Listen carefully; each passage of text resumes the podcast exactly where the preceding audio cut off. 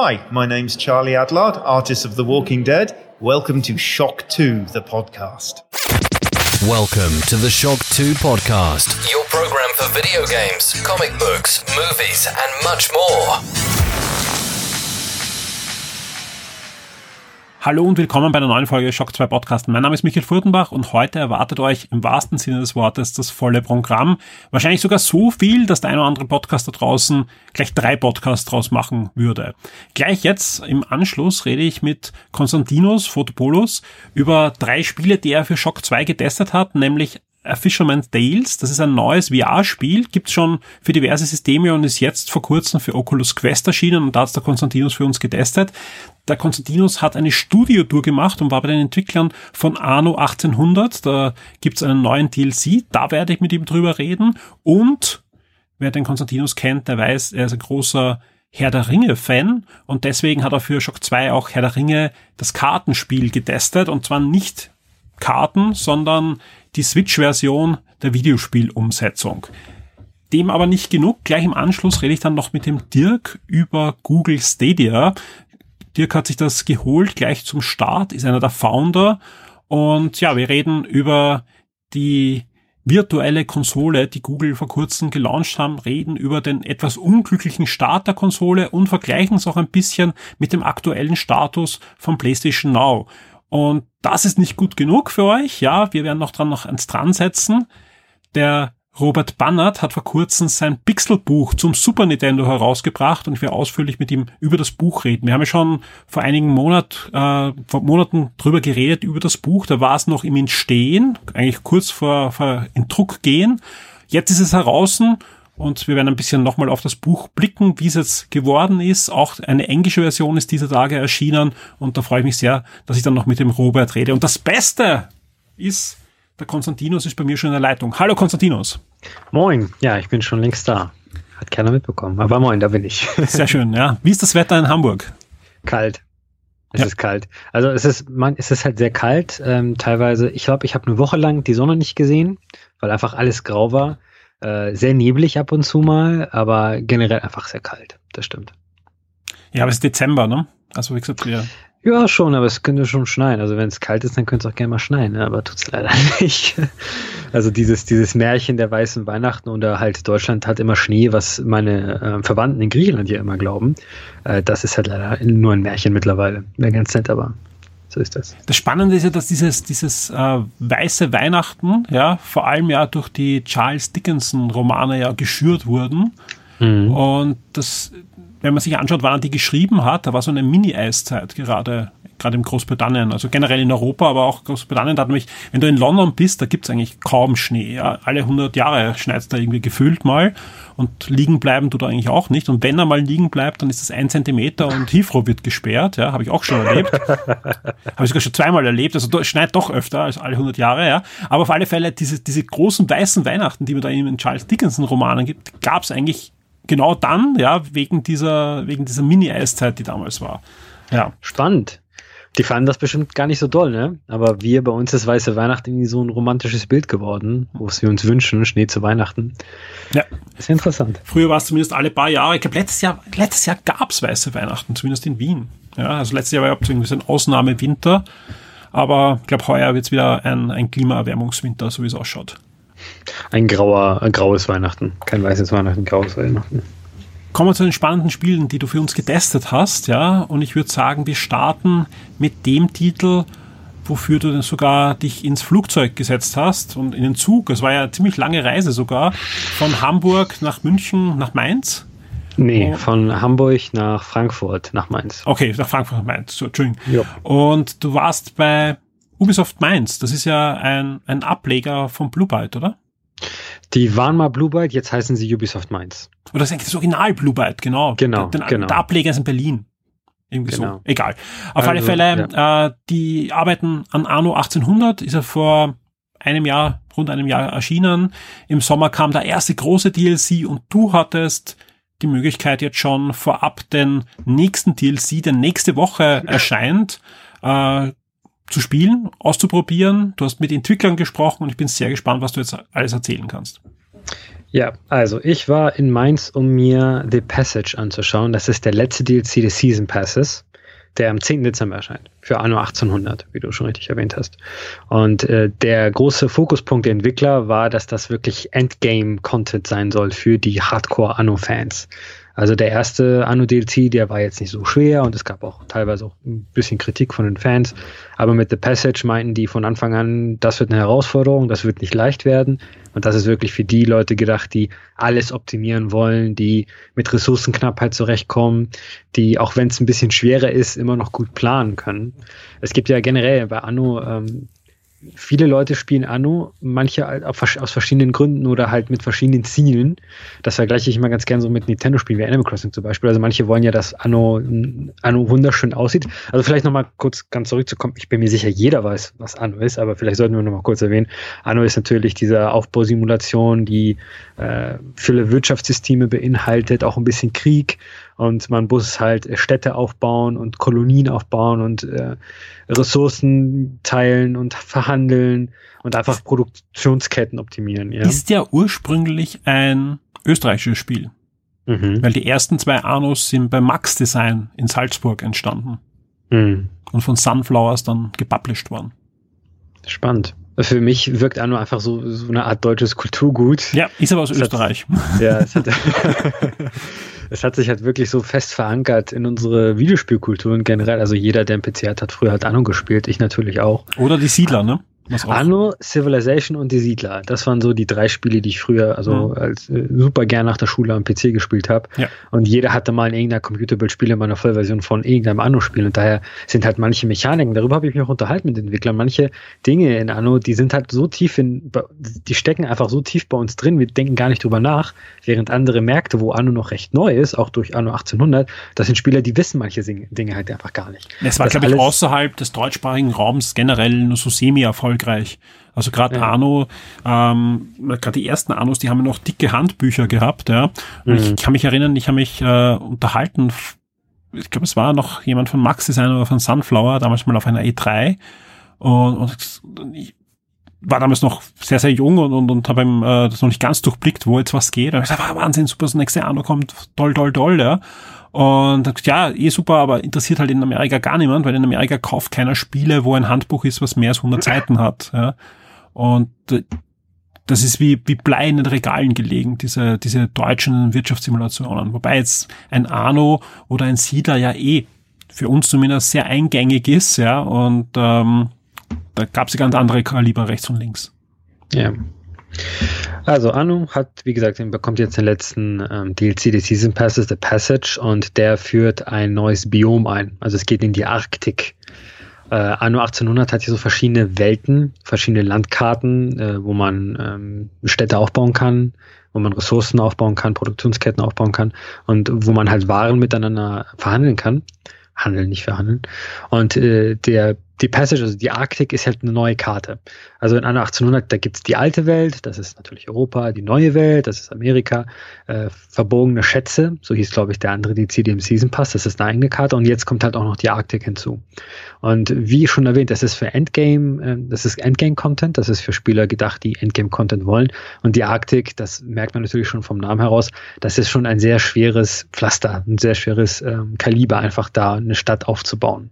Es ist sehr kalt und daher muss man, äh, und das ist so eine der größten, also die größte Neuerung eigentlich quasi, alle Gebäude und alle Arbeiter, die auf dieser Arktikkarte irgendwas anstellen sollen, den muss warm genug sein. Das heißt, äh, man muss halt darauf achten, dass es Kühlereien gibt und Heizöfen und dass diese dann sinnvoll mit den Häusern der Handwerker verbunden sind und sinnvoll auch mit allen anderen Produktionsstätten. Denn wenn äh, ein Gebäude, eine Einheit nicht genug Wärme hat, dann kann sie auch nicht arbeiten oder kann sie nicht optimal arbeiten auch. Das heißt, jedes Mal, wenn man irgendwas machen möchte in Anno 1800 in The Passage, muss man darauf achten, dass diese Einheit genug Wärme hat.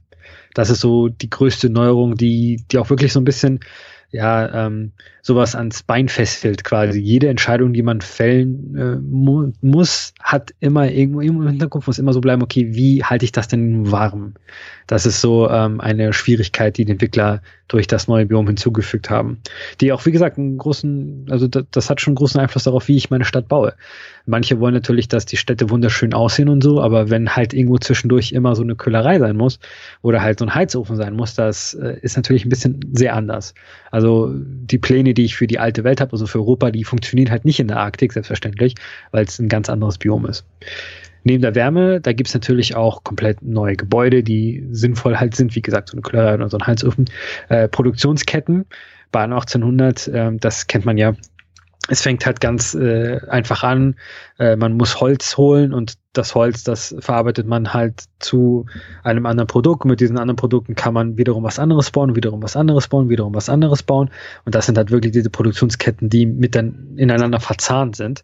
Und für The Passage gibt es halt neue Produktionsketten mit neuen Produkten, neuen Ressourcen, neuen Dingen, mit denen man handeln kann. Zum Beispiel Robbenfleisch oder Robbenfell, ja. Also solche Dinge, mhm. solche Items, solche Einheiten sind halt neu, die natürlich thematisch passen zur Arktis und mit denen man neue Sachen machen kann. Mit diesen neuen Waren kann man dann natürlich auch wieder mit der alten oder neuen Welt oder der versunkenen Schätze handeln und so entstehen natürlich komplett neue Handelsrouten, äh, die man wiederum auch optimieren kann mit Schiffen äh, und äh, generell. Vielleicht noch ganz wichtig, wie man überhaupt zu, zu diesem DLC kommt. The Passage äh, in Anno gibt es Expeditionen, die ploppen immer ganz gerne mal hier auf, während man später kommt, hey, hier ist eine Expedition, willst du die angehen? Da muss man ein Schiff auswählen, da muss man, da sollte man dem Schiff Items geben wie Proviant, damit die Leute auch was zu essen haben während der, während dieser Expedition. Und The Passage ist halt eine dieser Expeditionen, die aber auch eine eigene Story hat. Also in Anno gibt es einige Expeditionen, viele davon haben jetzt nicht wirklich viel Story und man muss die auch gar nicht machen. Aber The Passage, dass ähm, diese Expedition, die bietet Zwischensequenzen und Audio und so eine Geschichte, die an wahren Gegebenheiten natürlich so ein bisschen angelegt ist, aber natürlich nicht echte, keine echte Geschichte erzählt. Und äh, so schaltet man das quasi frei. Und das ist auch gar nicht so einfach. Also das kann auch durchaus eine Weile dauern. Bei uns äh, beim Anspielevent, die haben uns schon einen Speicherstand gehabt, mit dem das recht schnell geht, aber das hat trotzdem ungefähr zehn Minuten gedauert gedauert, bis wir dann diese neue Karte freigeschaltet haben. Spannend. Und auf, die, auf dieser neuen Karte, ja, es ist natürlich ein bisschen schwer auch, das habe ich dir auch erzählt. Für mich ist Anno so etwas, das muss ich von Anfang an selber machen. Stell dir vor, du kommst da so zum Anspiel-Event und da ist plötzlich eine Stadt und sagen so, jetzt hier mach mal hier äh, The Passage Chapter, so kommt ihr da hin. Und du schaust erstmal, was, was ist denn hier los? Ne? Wo sind denn die Gebäude? Wo sind die Handwerker? Wie sind die Straßen verlegt? Also da muss man wirklich schon so zehn Minuten erstmal klarkommen, schauen, wie funktioniert diese Stadt, die jemand anderes für mich gebaut hat, die ich jetzt halt, an der ich jetzt weiterarbeiten soll. Aber das ist ja generell immer so. Und diese, dieses neue Biom oder diese neue Karte, die man freischaltet, da ist was natürlich gar nichts. Und das ähm, eine weitere Schwierigkeit ist, natürlich ist es sehr schweres Gelände und das ist auch wenig Platz da. Also es ist alles schneeweiß und alles vereist. Das ist jetzt nicht wirklich so ein Ort, wo man wunderschöne Städte bauen kann, sondern es geht wirklich darum, funktional, funktional zu bauen damit man äh, die neuen Produktionsketten richtig aufbauen kann, die neuen Items bekommen kann, neuen Quests erledigen kann und äh, vor allem halt auch, das ist so ein bisschen das Endziel, habe ich das Gefühl, äh, ein System mit Luftschiffen aufzubauen. Das ist auch neu in der Passage. Äh, es gibt ähm, Zeppeline oder Luftschiffe halt. Ne? Und wenn man, da muss man wirklich richtig, richtig viel reinbuttern, richtig viel reinhauen. Ich persönlich habe es nicht geschafft während der Anspielsession, aber gab es einige andere Leute, die sehr, sehr gut sind in Anno. Die haben es tatsächlich fast geschafft, dieses System in ungefähr drei Stunden aufzubauen. Mhm. Und wenn, wenn man das hinbekommt, dann kann man mit diesen Luftschiffen super leicht mit den anderen Karten verhandeln oder richtig, also richtig einfach Waren hin und her. Ja, Verkehrssystem aufbaut, ne? Genau, denn wenn man einfach nur normale Schiffe benutzt, kann man von Piraten angegriffen werden. Das ist so ein, das ist quasi so die Barbaren aus Civilization, kennt man ja. Mhm. In Anno sind es halt Piraten, die einen nerven und auch angreifen, denn in Anno gibt es auch wirklich Kampf. Äh, aber wenn man halt Luftschiffe benutzt, da hat man das Problem nicht. Aber wie gesagt, es dauert halt wirklich lange und das kostet auch wirklich viel Ressourcen. Aber wenn man, wenn man das gemacht hat, dann kann man wirklich sehr viel optimieren, sehr viele Routen einfach aufstellen, die Sinn ergeben, die die ähm, Bewohner glücklich machen. Und das ist, da ist auch wirklich so der Hauptgedanke dieses Passage DLCs sehr gut zu sehen. Das ist so eine äh, Geschichte für Endgame-Leute, die alles optimieren wollen. Die können dann ihr perfektes Anno, ihre perfekte Anno-Welt mit diesen Luftschiffen erschaffen und äh, sind glücklich dann damit. Das ist so ein bisschen das äh, Ziel dieses ganzen Passage-DLCs, neben der Story, neben den neuen Ressourcen, neben den neuen Gebäuden und neben den neuen Quests. Ja, aber klingt gut, vor allem wenn man sich jetzt anschaut, was, was das Grundspiel äh, schon geboten hat und der erste DLC ist, so wie du sagst, ja, scheint es das wirklich schön abzurunden. Also mal sehen, was da jetzt noch an Content dann kommt nach dem Season Pass. Also da, glaube ich, gibt es ja auch Überlegungen von Ubisoft, in ja. das Spiel weiter ja noch äh, unterstützt wird mit, mit neuen Content. Aber insgesamt, selbst wenn man sagt, okay, man hat sich jetzt einfach die Version mit Season Pass gekauft, ja, scheint das doch jetzt ein, ein rundes Spielpaket geworden zu sein. Man hat auf jeden Fall neue Karten. Also ich habe das Gefühl generell, ich habe das Gefühl, dass die Leute sich sehr viele Gedanken darum machen, was die Leute eigentlich wollen, was die Spieler eigentlich wollen von Anno. Ähm, ich habe mich ein bisschen mit einem, mit dem Community Manager unterhalten und da meinte, die haben wirklich sehr viele Tests gemacht mit Fans. Mhm. Also die hatten 100 super Fans, die da wirklich wirklich oft da waren, um das Spiel zu spielen und Feedback zu geben und hatten dann fünf Seiten Umfragen, die sie ausfüllen mussten und so weiter und so fort. Das wurde dann skaliert mit viel, viel mehr Leuten, um einfach zu sehen, okay, wenn die Hardcore-Leute etwas mögen, heißt es ja noch lange nicht, dass die, der Massenmarkt das auch mag. Ja, klar. Ähm, selbstverständlich, klar, ne? Äh, und ähm, da gibt's einfach, also die hatten, die haben wirklich einen Loop aufgebaut für äh, Feedback von Fans nicht einfach nur sagen, hier ist eine Umfrage, macht mal, mal gucken, was dabei rauskommt, sondern wirklich ein System aufgebaut von äh, 100 zu skaliert zu Tausenden von Leuten, die Feedback geben, was wollt ihr eigentlich von Anno? Äh, was sind denn so eure Wünsche? Und ich habe das Gefühl, die gehen im Season Pass damit eigentlich ganz gut durch. Und The Passage ist halt, wie gesagt, der letzte DLC und äh, ist auch für Endgame-Content gedacht. Ubisoft Mainz hat auch ein bisschen so verlauten lassen, dass das natürlich nicht das Ende von Anno 1800 ist. Wie man so hört, ist Anno 1800 ja auch ziemlich erfolgreich.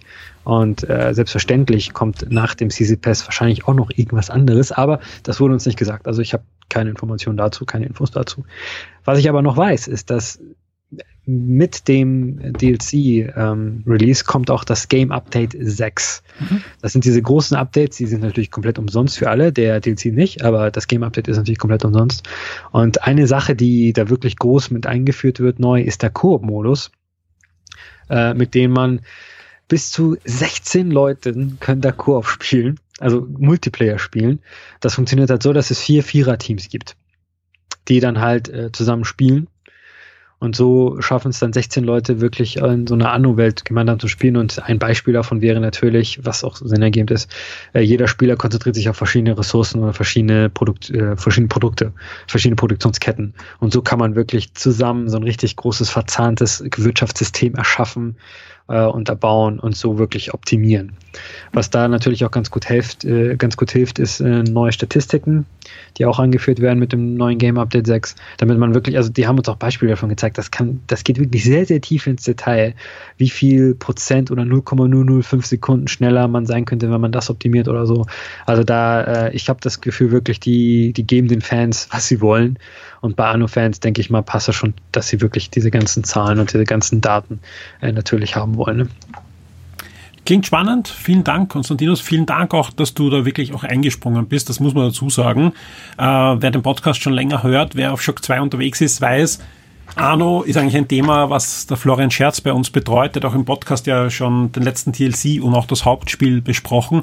Der Florian ist nur im Moment total im Einsatz mit, mit seinem nächsten Musical, was in Kürze Premiere feiert oder gerade Premiere gefeiert hat. Ja.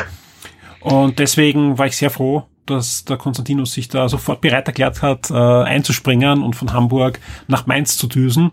Und ja, ich glaube, der war auch eine, eine gute Wahl. Sein einen Bericht über das Event findet ihr auf Shock 2, ja, da, da mit allen Hintergrundinformationen. Und, und Fotos. Und Fotos vom Event, sehr schön. Und voraussichtlich dann im Laufe der nächsten Woche, übernächste Woche und so weiter gibt es dann auch noch ein Review, das wird dann wieder der Florian übernehmen. Und ja, vielen Dank und ich freue mich jetzt schon auf das nächste Spiel. Vor allem da bin ich sehr gespannt, ja, äh, weil es ist mal wieder ein VR-Spiel. Lass uns wieder mal über VR reden. Äh, mhm. Fisherman's Tale super unspannend, äh, der Titel, ja, ist aber eines der erfolgreichsten und beliebtesten VR-Spiele der letzten Zeit. Gibt schon für andere Systeme am PC und jetzt auch für die Oculus Quest. Was steckt dahinter und ist es seinem Ruf gerecht geworden? Ich muss gestehen, ich wusste, ich kannte den Namen der Fisherman's Tale, aber ich wusste nicht genau, was es ist. Ich habe natürlich äh, eine Oculus Quest, haben wir ja auch schon ein paar Mal drüber gesprochen. Das war mein Einstieg in VR und das ist jetzt erst für VR erschienen. Daher kann ich das vorher gar nicht. Und äh, du meintest, ja, hier, das Spiel ist super, mach mal. Und ich sage, ja, gerne mache ich. Denn äh, VR ist ja natürlich super spannend. Mal gucken, was gibt's denn da so Neues und Schönes. Wobei und zu meiner Verteidigung, zu meiner Verteidigung muss ich sagen, ich habe einfach, ich habe es wirklich auch nicht gekannt, das Spiel, ja. Okay. Und, und habe aber nur einfach nur geschaut, die, die einfach die Wertungen auf den anderen Plattformen und das hat wirklich mhm. überall sehr gute Wertungen gehabt. Und man dachte, okay, ich wusste, du hast eine Oculus Quest, ich weiß, ja. du hättest gern wieder mal Nachschub für diese Brille. dann biete ich es dir doch an. Ja, das war perfekt. Also ich kann die guten ähm, positive Resonanz sehr gut verstehen, aber ähm, die ist nicht aus dem Grund, aus dem man traditionelle Spiele rezensieren würde. Das ist etwas, was ich gleich am Anfang erwähnen möchte, was auch Sinn ergibt für VR, aber ähm, natürlich Fisherman's Tale, das ist jetzt kein riesengroßes 100-Stunden-RPG, was äh, auf anderen Plattformen, was man auf anderen Plattformen finden kann, sondern es ist wirklich ein Spiel, das von Grund auf für VR gemacht wurde, um zu zeigen, was VR kann, welche Neuerungen nur VR präsentieren kann oder Realität machen kann. Und da ist äh, Fisherman's Tale wirklich genauso fantastisch, wie das alle meinen. Ich meine, mein Review ist auch online, kann man natürlich auch lesen. Äh, ich fand es auch super toll. Was The Fisherman's Tale im Grunde ist, ist ein spielbares Märchen man erlebt eine Geschichte vom Fischermann, also vom Fischer, vom Angler, der ähm, dem halt etwas sehr Kurioses passiert. Ich möchte nicht wirklich viel spoilern, weil die Story oder das Erlebnis an sich ist natürlich das, wofür man das Spiel dann kauft und spielt, erlebt. Daher, wie gesagt, möchte ich nicht wirklich viel spoilern, aber es geht um die Geschichte des Fischers, der ähm, sich, der, der hat so eine Routine bei sich zu Hause. Das Spiel fängt einfach so aus dem Nichts an. Man, man, also man lernt nicht wirklich viel am Anfang, sondern man fängt einfach sofort an. Man ist dieser Fischer. Man hat so seine Routine, man putzt sich die Zähne, man entstaubt so ein bisschen Deko, die man da an der Wand hat und schaut sich so ein, ähm, Miniaturmodell der eigenen kleinen Hütte an, die also in so einem Leuchtturm ähm, verbunden ist. Denn der Fischer, der muss halt auch den Leuchtturm betreiben, falls es mal einen Sturm gibt und die Schiffe halt Orientierung brauchen im Meer. Und ich sage nur mal so, dieses Miniaturmodell, äh, das hat, da, dahinter steckt mehr, als man am Anfang glaubt. Das Spiel spielt sehr viel mit ähm, Dimension, mit äh, Skalierung, mit einfach ähm, Perspektive auch. Was zum Beispiel, also wenn etwas klein ist, wenn man etwas damit anstellt, ist es plötzlich sehr, sehr groß oder etwas, was weit weg ist, ist plötzlich sehr nah dran. Und mit diesen, mit diesen Konzepten muss man Rätsel lösen. Das ist so das Hauptding, was man eigentlich macht hier spielt. Man löst Rätsel. Der Fischer, der, ein Beispiel zum Beispiel, äh, eine Krabbe spricht mit dem Fischer, ja, eine Krabbe, wirklich, und die sagt, äh, ich möchte einen äh, Kapitänshut haben. Und man findet den Kapitänshut in der eigenen Hütte, aber der ist halt sehr groß und die Krabbe ist halt sehr klein. Und da muss man es halt irgendwie hinbekommen, dass die, äh, dass der Hut von sehr groß zu halt klein wird.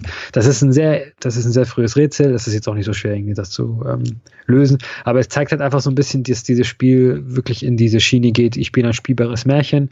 Äh, hier sind diese komplett bekloppten Charaktere, die mit dir sprechen. Und äh, jetzt löse mal die Rätsel auf eine Art und Weise, mit der du ein bisschen halt außerhalb der Box denken musst.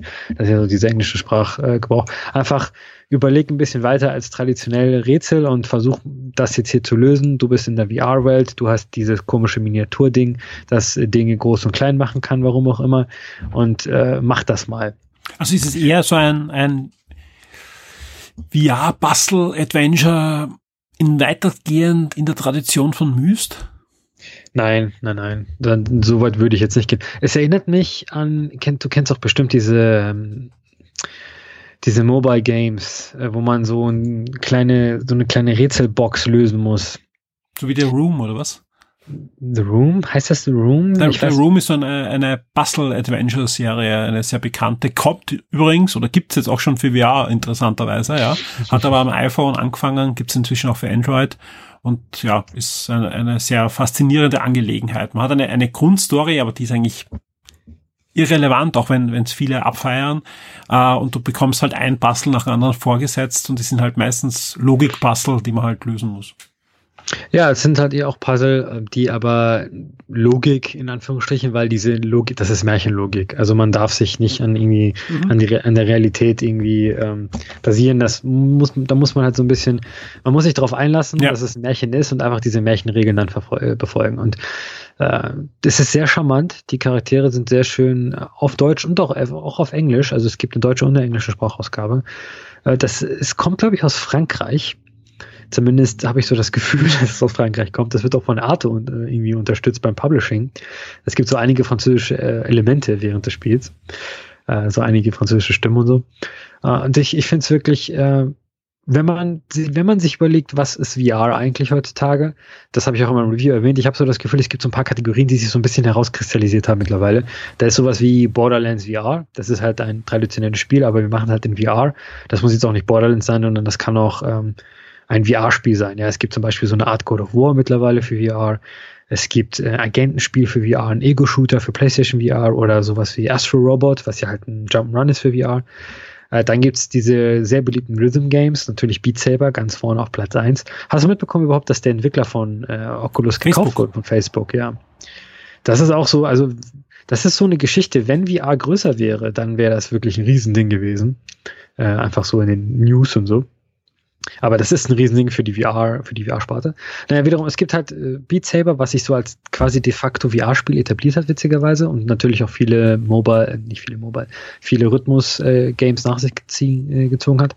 Und der dritte Teil ist halt wirklich so Fisherman's Tale. Das ist sowas komplett Beklopptes, das kannst du nur in VR machen oder es lohnt sich besonders in VR.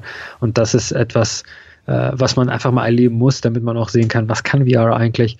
Und dafür das hat mir so das Gefühl gegeben, okay, VR kann halt auch ein bisschen mehr sein, als ich spiele jeden Tag ähm, Beat Saber.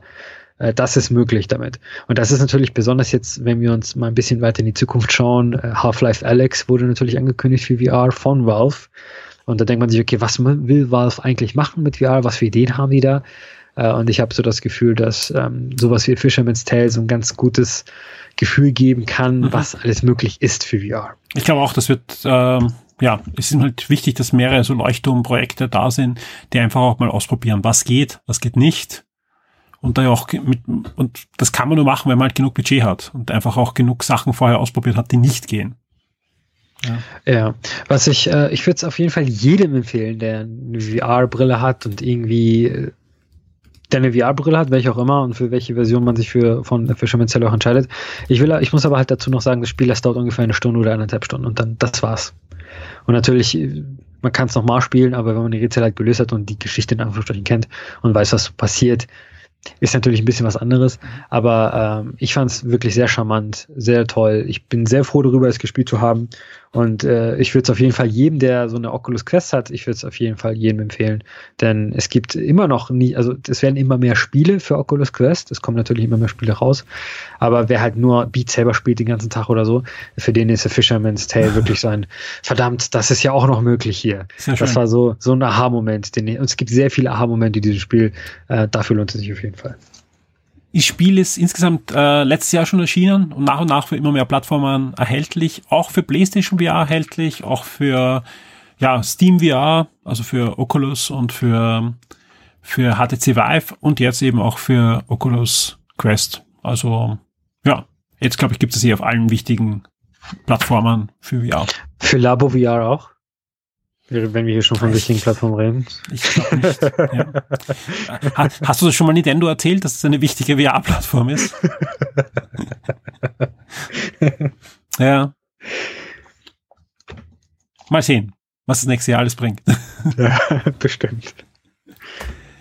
Konstantinus, vielen Dank äh, auch für das Review. Auch ein, ein, sehr spannender Titel, den ich mir unbedingt anschauen muss. Ich habe ich, ich hab, vor allem habe ich verschlafen, dass der Titel auch für PlayStation VR heraus ist, den muss ich mir dann doch nochmal holen. Ja, es ist ja wirklich wichtig für die Titel, dass so viele Leute wie möglich da spielen ja. können. Es war auch bestimmt nicht günstig, das alles so zu entwickeln und daher ist das schon sinnvoll natürlich für alles, was das aber spielt.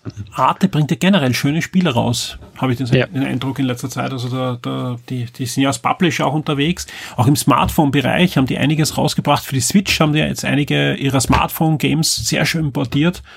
Und ja, wenn die jetzt VR-Spiele auch noch unterstützen, ist natürlich sehr, sehr schön. Ja. Ja, Herr der Ringe. Eine der Steckenpferde. Super Umleitung, ja. Ja. super. Eine Umleitung, ja. Genau. Gehen Sie nicht geradeaus weiter, bitte jetzt nach rechts. nicht durch diese Tür. Kraxeln Sie durchs Fenster. Schnappen Sie sich die Karten. Werfen Sie sie aus dem Fenster und nehmen Sie Ihre Switch. Ja, Herr der Ringe Kartenspiel ist erhältlich für PC, Playstation, Xbox und jetzt auch für die Switch. Die Switch-Version hat sich der Konstantinus geschnappt, ja. Und das basiert ja auf einem wirklichen Kartenspiel, soweit ich das jetzt äh, herausgefunden ja. habe. Ja? ja, ja, ja. Jetzt eben die, die virtuelle Umsetzung. Ähm, ist der Unterschied äh, zu Hearthstone und Co. Man hat da Ruhe, wenn man sich's gekauft hat. Also man braucht jetzt nicht ständig investieren in, in Bäckchen, oder? Naja, also ähm, man kauft sich das Spiel, wie du schon gesagt hast, und wenn man sich das kauft, dann bekommt man ein Tutorial und zwei Kampagnen. Die Kampagnen, das sind äh, bei Hearthstone gibt es ja mittlerweile auch so äh, Einzelspieler-Content. Mhm. Bei Kampagnen erlebt man halt eine Geschichte und in diesen, in diesen Geschichten hat man verschiedene Abschnitten und in diesen Abschnitten hat man verschiedene Begebenheiten. Also man kämpfe mit anderen Verorten. Das heißt, während einer Kampagne, zum Beispiel hier Bilbo geht in einen Wald und wird von einer Spinne angegriffen zum Beispiel, man am Anfang hört man eine schöne Geschichte oder liest eine Geschichte von Bilbo, der in halt den Wald geht und dann kommt da plötzlich ein Gegner und dann geht man zum nächsten Abschnitt oder sind noch mehr Gegner, noch mehr Gegner, noch mehr Gegner. Am Ende ist halt die Spinne da. Und währenddessen oder halt immer zwischendurch liest man so ein bisschen Geschichte oder liest, lässt sie sich vorlesen. Und das ist quasi eine Kampagne. Davon gibt es zwei und das war's. Andere Kampagnen kosten Geld. Ich glaube, auf der Switch gibt es sie noch gar nicht, die anderen Kampagnen. Die kann man noch gar nicht kaufen. Vielleicht auch nicht auf den anderen Konsolenversionen, da bin ich mir nicht ganz sicher. Was es aber neben den Kampagnen gibt, sind auch kostenlose äh, Kämpfe, die ab immer halt wieder veröffentlicht werden. Also es ist jetzt nicht so, dass man nichts anderes mehr zu spielen bekommt, sondern man bekommt regelmäßig durch Updates oder durch Events einfach neuen Singleplayer-Content. Aber so wie du das sagst, stimmt das nicht ganz. Äh, so ist das nicht. Aber was anders ist als in Hearthstone. Man kann auch in diesem Herr der Ringe-Spiel eigene Decks bauen, aber die Karten sind jetzt nicht so der allergrößte Vordergrund, weil man nicht so viele Karten hat im Vergleich zu Hearthstone. In Hearthstone, glaube ich, sind es ja 30 Karten pro Deck. Mittlerweile gibt es ja, keine Ahnung, gefühlt 5000 Karten, von denen noch 3000 gespielt werden dürfen. Der, der Rest ist schon nicht mehr aktuell in Hearthstone. In, äh, bei Herr der Ringe ist natürlich nicht so, klar. Bei Herr der Ringe, da, da sind die Karten halt die Helden aus der aus der Geschichte, nicht nur aus dem Film selbstverständlich, sondern generell aus diesem Tolkien-Mythos. Äh, selbstverständlich ist es doch schon natürlich so ein bisschen an die Filme gerichtet, weil die Fans von Filmen das wahrscheinlich auch am meisten spielen werden. Das heißt, man hat Charaktere wie Frodo, Bilbo, Gandalf, aber ist, Aragorn. Aber es ist nicht die Filmlizenz und die Buchlizenz, oder? Es ist nicht die Filmlizenz, nein. Ich weiß auch nicht, es muss halt so die Weltbuchlizenz sein. Ne? Ich weiß nicht genau, wie das äh, State, State, wie das jetzt hier gehandhabt wird. Na, es, es, gibt, es gibt zwei große Lizenzen. Das eine ist die Filmlizenz. ja, dann hast du halt die die Filmcharaktere und die Musik vor allem, ja. Ja, okay. Die auch hauptsächlich auch Warner Brothers kontrolliert und dann gibt's noch mhm. die zweite Lizenz, die Buchlizenz und die werden sehr ge getrennt gehandelt und das einzige Mal, wo glaube ich wirklich beide vereint wurden, ja, und das auch nur sehr mühsam hat, das hat Electronic Arts damals geschafft, ja. Uh, und beim, ich glaube, das erste Mal verwendet dann im Schlacht um Mittelerde 2, ja. Da konnten sie nämlich dann Charaktere verwenden, die nur in den Büchern vorkommen. Ah, spannend. Ja. Ja, ähm, das, nee, dann ist es die Buchlizenz auf jeden Fall. Also man, man sieht nicht plötzlich den, ähm, den Konterfall vom Legolas äh, ja. Schauspieler. Das ist da halt nicht der Fall, das stimmt schon. Und die ja. Musik wird auch nicht der, der Soundtrack die sein, Musik auch nicht. Musik, ja. ja, ja, genau, genau. Ähm, generell, also ich mag Kartenspiele ja sehr gerne. Das ähm, Problem hier ist, ich bin, ich bin großer Hearthstone-Fan. Das Problem ist, man darf dieses Spiel nicht wie Hearthstone spielen. Das wurde mir doch recht schnell klar. Es gibt verschiedene Elemente wie Spott. Äh, das gibt's auch bei Hearthstone. Ein Diener mit Sport muss angegriffen werden, zuerst angegriffen werden. Der Rest kann nicht angegriffen werden, solange es einen Diener mit Sport gibt. Das gibt's hier auch. Aber dann gibt's halt auch andere Sachen, die es in Hearthstone nicht gibt und die in so einem, keine Ahnung, so ein Tabletop-Game oder so ein Einzelspieler-Kartenspiel oder Koop-Spiel Sinn ergeben. In, bei Hearthstone halt nicht. Zum Beispiel gibt es so eine Doom-Clock quasi. Das ist Sauron. Wenn man zu lange braucht und zu viele Züge benutzt, dann äh, merkt Sauron plötzlich das und man verliert sofort das Spiel. Dann ist Game Over. das ist ganz typisch für so kooperative ähm, Brettspiele einfach, dass wenn man zu viele Züge braucht oder es gibt irgendein Monster, mit jedem Zug äh, wird das Monster stärker und irgendwann ist halt vorbei und man verliert. Als Einzelspieler oder als Gruppe. Mhm. Das ist hier auch ganz, äh, das kann man hier sogar im, äh, im Koop spielen, das Spiel, also auch nicht wie in Hearthstone. Man kann es alleine oder zusammen im Koop spielen, auch online. Äh, kann man halt diese Kampagnen eingehen und diese Bossgegner dann besiegen. Diese, diese Gegner, diese Kämpfe können auch, auch haben es wirklich in sich teilweise.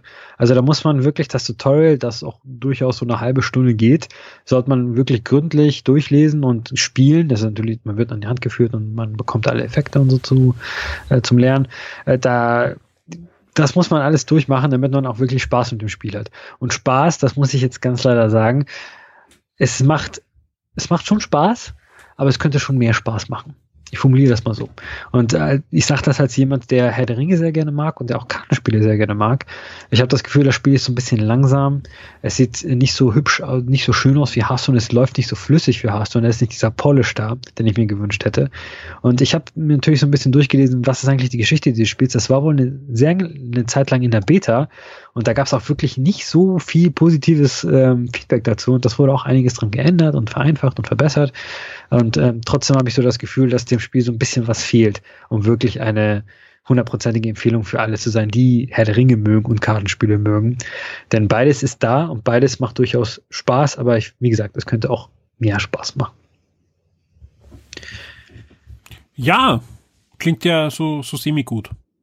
Äh, klingt so semi gut. Äh, Und hat auch eine, äh, eine Wertung von, ich glaube, äh, 6,5 hast du gegeben. Ne? Genau, ich habe eine 6,5 gegeben. Ähm, ich will aber auch dazu auch zu sagen. Klingt doch so. Ja, ja, gut, danke. Ich will aber dazu sagen, äh, jemand, der, jeder, der Xbox Game Pass hat, das Spiel ist auf Game Pass ähm, erhältlich. Was ich auch sagen möchte, was auch ein Teil ist, warum diese Bewertung so ist, wie sie ist, das Spiel ist online only. Man kann es nur online spielen.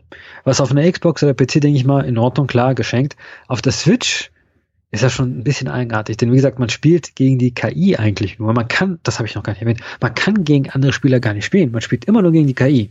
Und die KI ist halt Sauron, der verschiedene Monster und Diener verwendet, um halt natürlich die, ähm, die Guten zu besiegen. Ich finde es schade, dass es keinen Offline-Modus gibt. Also schade in Anführungsstrichen, ich verstehe es nicht ganz. Es, es ist halt so ein Service-Game natürlich mit Updates und die wollen nicht, dass man cheatet wahrscheinlich oder so, keine Ahnung. Aber ich meine, Hearthstone verstehe ich da schon eher. Äh, bei dem Spiel, ich weiß nicht. Ich weiß nicht warum. Ich finde es sehr schade, dass es nur online geht. Manchmal hatte ich sogar auch ein paar Verbindungsprobleme online, was natürlich besonders toll ist, wenn man mit einem Match ist. Von daher, ähm, ja, so ein bisschen unrund. Ich habe mich sehr gefreut, als ich es gesehen habe. Deswegen habe ich dir auch gesagt, hey, ich will das machen. Leider habe ich, hat es so einen unrunden äh, Eindruck hinterlassen bei mir.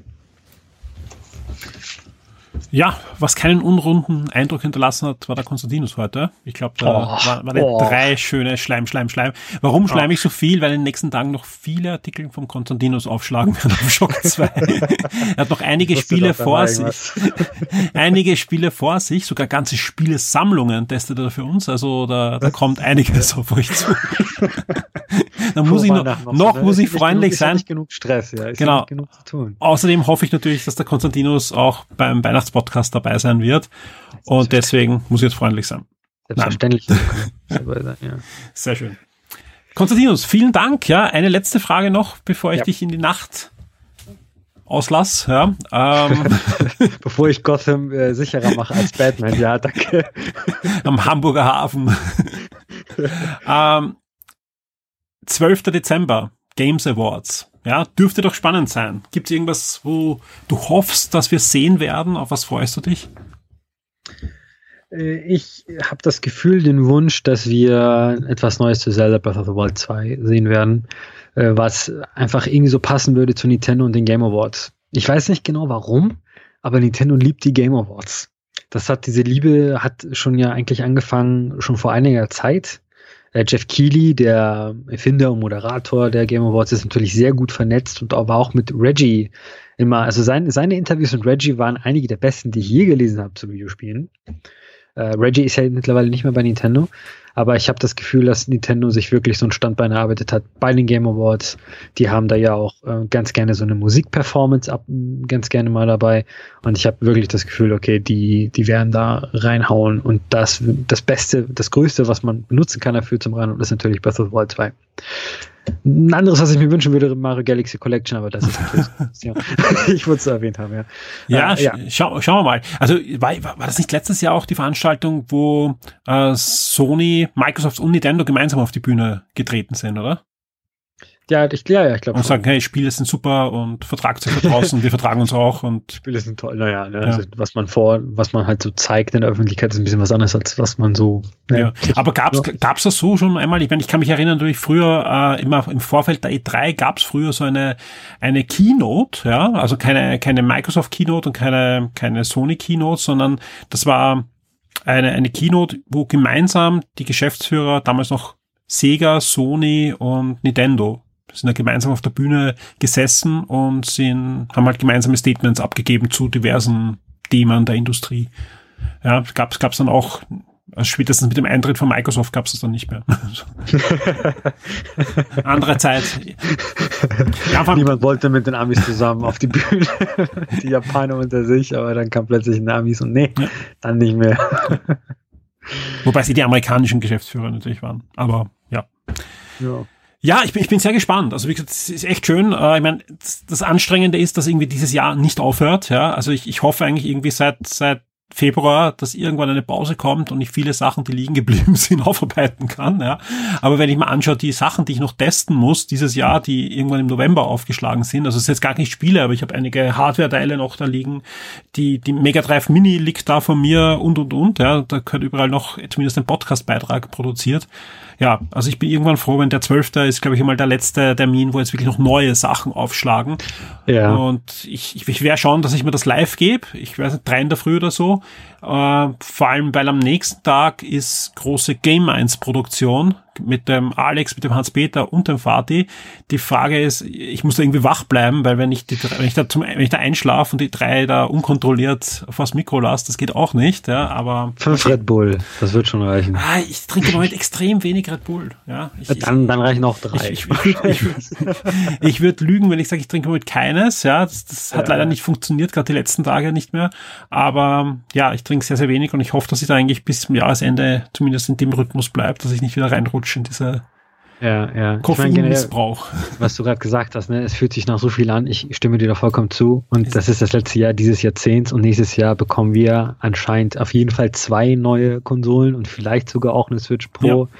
Also und natürlich auch neue Hardware-Chips bei der beim PC und mal gucken, was mit VR passieren wird und Mobile. Also es, es ist wirklich mir, eine sehr spannende Zeit. Es wird mir nicht langweilig, vor allem wir machen noch so Comics und Videospiele und und, äh, und, und Fernsehserien und so weiter. Also es passiert eigentlich gerade überall total viel und was super spannend ist, also ich will mich jetzt gleich beschweren, aber es ist echt spannend, dass das irgendwie gar keine Pause ist. Ja, ja.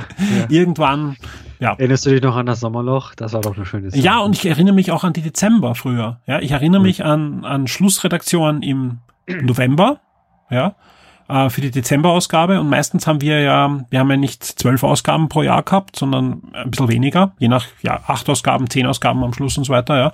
Ja, äh, sprich, wir haben wir haben ja zweimal längere Pausen gehabt und eine der Pausen war Dezember bis Jänner hinein. Und weil einfach da nichts passiert mehr auch ist, ja, und das war auch eine gute Entscheidung von uns, weil wir die anderen Magazine angeschaut haben, die haben halt dann Jahresbestenlisten und so schon angefangen und so weiter, aber haben halt wenig, wenig Content zum Testen nur noch gehabt, ja, weil einfach im November alles abgefrühstückt wurde. Und das, also, das ist einfach nicht mehr der Fall. Spätestens jetzt mit der Einführung dieses Game Awards, ja, weil, und, und nicht falsch verstehen, mich interessiert dieser Game Awards als Game Awards überhaupt nicht. Ja, mich, also wie ich jetzt, das war letztes Mal so, dass ich am nächsten Tag gepodcastet hat und ich weiß gar nicht, mit dir gepodcastet, irgendwer hat mich dahin gefragt und wer hat gewonnen? Ich, ich konnte es nicht beantworten, weil ich das einfach gar nicht mitbekommen habe. so. Ja, ja, Aber ja. es wird einfach, also, weil, vor allem ja, ich, ich will jetzt, ich will jetzt gar nicht sagen, wie der zustande kommt, vor allem anscheinend, ich weiß nicht, wie es heuer ist, aber letztes Jahr war es ja so, dass die, die Awards vergeben wurden, von, auch von einer Jury, die wirklich weltweit verteilt war. Im deutschsprachigen Raum zum Beispiel war die GamePro drinnen und so. Also wirklich in jedem, in jedem größeren Land wurde ein Magazin gefragt, ob sie da nicht in der Jury sitzen wollen. Gute Entscheidung und, und macht das Ganze natürlich wertig, ja, wenn man das weltweit auf die Beine stellen möchte. Ja, also ich, ich bin auch niemand, der da jetzt irgendwelche Kritik äußert, weil einfach, egal was man jetzt von dem Drumherum und so weiter hält, ist es Wahnsinn, was da auf die Beine gestellt wurde. Und man merkt ja auch, dass dieses Team äh, die auch die Gamescom plötzlich aufwerten konnte mit einer Veranstaltung, was ja echt spannend ist, ja. Und äh, ich bin sehr gespannt, was da alles angekündigt wird. Also auf das freue ich mich selbst. Ja, also äh, abgesehen jetzt von dem, das anstrengend wird zum Covern in der Nacht, ja, freue ich mich einfach selbst als Spieler, welche Sachen da angekündigt werden. Und deswegen ja, Hut ab. Das ist das Schlimmste, dass schon. die Uhrzeit für uns Europäer einfach nur Katastrophe ist. Das stimmt. Alles ja. andere finde ich gut, aber ja. das, das ist einfach, geht gar nicht. Aber für euch da draußen, ihr könnt ruhig schlafen gehen. In der Früh habt ihr die wichtigsten Trailer auf der Shock 2 Webseite und im Forum wird es zu allen wichtigen Spielen ein Topic geben. Kann ich jetzt schon versprechen. Es wird glühen. Außer ich kippe um, aber es glaube ich nicht. erscheint. Das wird ja. glühen. Das wird eine tolle Diskussion da, mal wieder. Da gibt, da gibt es schon ein Topic. Konstantinus, vielen, vielen Dank äh, für deine Reviews und jetzt auch für den Ausblick auf den Games Award. Ja, wir hören uns auf alle Fälle mindestens noch einmal in diesem Jahr, lesen voneinander, was mich sehr freut. Und ihr hört jetzt gleich den Dirk über Google Stadia mit mir plaudern und über PlayStation Now. Ja, bei mir in der Leitung ist schon der Dirk. Hallo Dirk. Hallo. Wir reden heute über Streamingdienste, genauer gesagt über Google Stadia hauptsächlich. Und das Schöne ist, wir in Österreich und auch die Zuhörer in der Schweiz können ja Google Stadia zurzeit noch nicht ausprobieren. Aber in Deutschland ist so ein Early Access schon gestartet und ja, wenn man sich da angemeldet hat und Geld drauf geworfen hat, dann kann man Google Stadia, den Streamingdienst von Google, schon ausprobieren. Und jemand, der das gemacht hat, äh, das bist du. Ja, du hast dir, ja. Äh, ich werde es heißen, äh, Founder, Founder-Paket oder so, ne? Founders Edition, genau. Genau, hast du geholt, ja. Ähm, und ich bin sehr gespannt, was du jetzt erzählst, weil es gibt ja sehr, sehr viele Testberichte. Viele basieren aber natürlich auf irgendwelchen Google-Events oder, oder in Redaktionen wird es getestet, wo halt die Firmenleitung die Konfetti ist, ja. Aber eben wie eingangs erwähnt, du hast selber Geld draufgeworfen, du verwendest das mit deiner Leitung zu Hause. Und ich bin sehr gespannt, was du jetzt erzählst, weil, ja, da kann man mal ein bisschen den Realtest in dieser Early Access Phase, das muss man immer dazu sagen, ja, ähm, mal sich anhören. Wie schaut's da aus ja, bei dir? Sag, erzähl vielleicht ein bisschen, was hast du ausgegeben, was hast du für eine Internetleitung und was hast du bis jetzt mit Stadia schon alles erlebt und gemacht? Ja, also ich habe mir ähm, die Founders Edition ziemlich direkt am Anfang geholt, ähm, hatte dann dadurch das Glück, dass ich relativ früh den Zugang bekommen habe und ähm, am 20. November dann auch schon anfangen konnte zu testen. Ähm, mein Testgerät war oder beziehungsweise ist eigentlich immer noch ein altes Surface 3 Notebook, mhm. ähm, das ja jetzt auch nicht gerade vor äh, Geschwindigkeit und äh, alles glänzt. Und ähm, eine 100 Mbit Leitung, mhm. äh, die mir zur Verfügung steht. Und ähm, die ersten Tage bin ich über äh, Google Chrome auf Stadia gegangen und ähm, das äh, ist eigentlich alles relativ einfach einzurichten gewesen. Und ähm, äh, wenn das alles eingerichtet ist, dann kann man eigentlich auch direkt loslegen. Wie lang dauert das? Weil äh, das interessiert mich jetzt auch, weil ich habe jetzt vor der Sendung ausprobiert, wie schaut es jetzt mit PlayStation Now aus? Da ist ja einiges passiert in den letzten Jahren. Der Preis ist jetzt auch gesenkt worden. Und man dachte, okay, bevor ich jetzt mit dir rede, ich kann zwar Stadia jetzt nicht selber ausprobieren, aber ich probiere mal ordentlich ein, zwei Stunden PlayStation Now aus, ja. Und das ist toll, es funktioniert bei mir wirklich gut, kann ich nur wiederholen. Es ist wahrscheinlich sogar besser als, als vor einem Jahr, wo ich dann letztes Mal den, den größeren Bericht gemacht habe. Aber man muss halt schon so 30, 40, 50 Sekunden warten nach der Spielauswahl, bis da alles eingerichtet ist, bis ein Profil auf der Playstation angelegt ist, bis die Trophies synchronisiert sind, die werden ja übernommen und so. Ähm, wie lange dauert das bei Google Stadia? Wenn du jetzt sagst, okay, du würdest dieses Spiel gerne spielen und du hast es vielleicht auch schon erworben, man muss ja dazu sagen, man muss ja die Spiele kaufen bei Google Stadia derzeit, bis auf die, die man pro Monat kostenlos kriegt. Aber sagen wir, du hast das schon erworben. Wie lange dauert es da, wenn du wirklich sagst, okay, du startest jetzt Chrome, drückst drauf, wie lange dauert es das, bis das startet?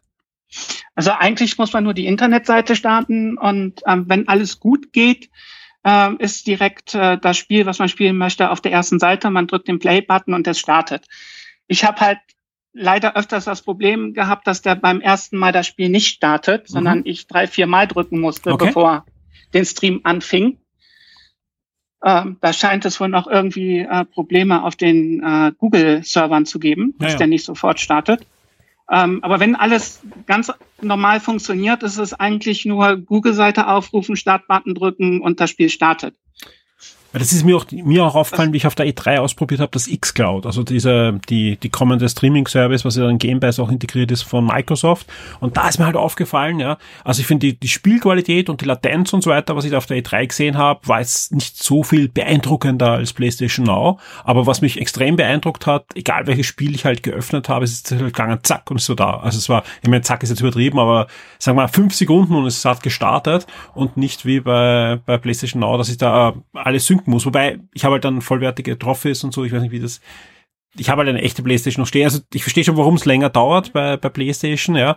Aber natürlich, gerade in Zeiten, wo man sagt, the Next Generation und bauen SSD ein und, und alle reden davon, wie schnell Spiele starten, sind natürlich der Unterschied von 1 zu 10 ähm, ja, ganz ordentlich und darum hat mich auch interessiert, wie das bei Stadia ist, wenn es funktioniert und wenn, wenn es installiert ist. Ja. Also das ist eigentlich ähm, so ähnlich, als wenn man Startbutton auf der Playstation drücken würde zum Spiel starten und dann beginnt eigentlich auch direkt der ja. äh, Vorspann. Sehr spannend. Ja, ähm, was sonst noch interessant ist, wenn, wenn du jetzt, ähm, wenn du jetzt sagst, okay, die Spielauswahl ist ja noch sehr bescheiden, ja, und auch die, die Spielerpreise, da wissen wir, selbst, selbst wenn du jetzt super sagst, alles ist super, ich finde die Spielerpreise teilweise jenseits von gut und böse, wenn man, wenn man jetzt schaut, was native Spiele kosten, rechts und links, ja.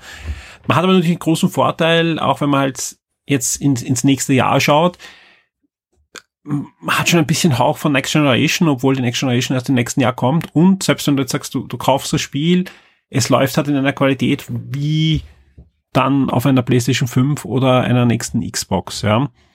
Wie, wie siehst du das, ja? Ist es schon so, dass es interessant sein kann für, für Core-Gamer?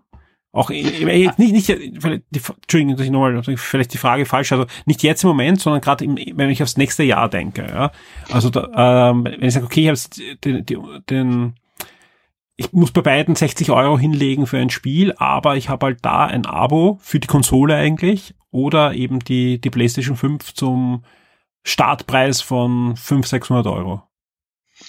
Also es könnte interessant werden, wenn Google es schafft, die Spiele äh, halbwegs zu veröffentlichen, die auch auf den neuen Konsolen kommt, weil Server-Cloud-basierendes System hat halt den großen Vorteil, dass man ähm, die Qualität anpassen kann, wie man möchte. Da muss man sich keine neue Konsole oder irgendwas kaufen, sondern Google kann einfach sagen, so, jetzt geben wir ein bisschen mehr Leistung auf die Server und dadurch können die Spiele dann noch besser aussehen.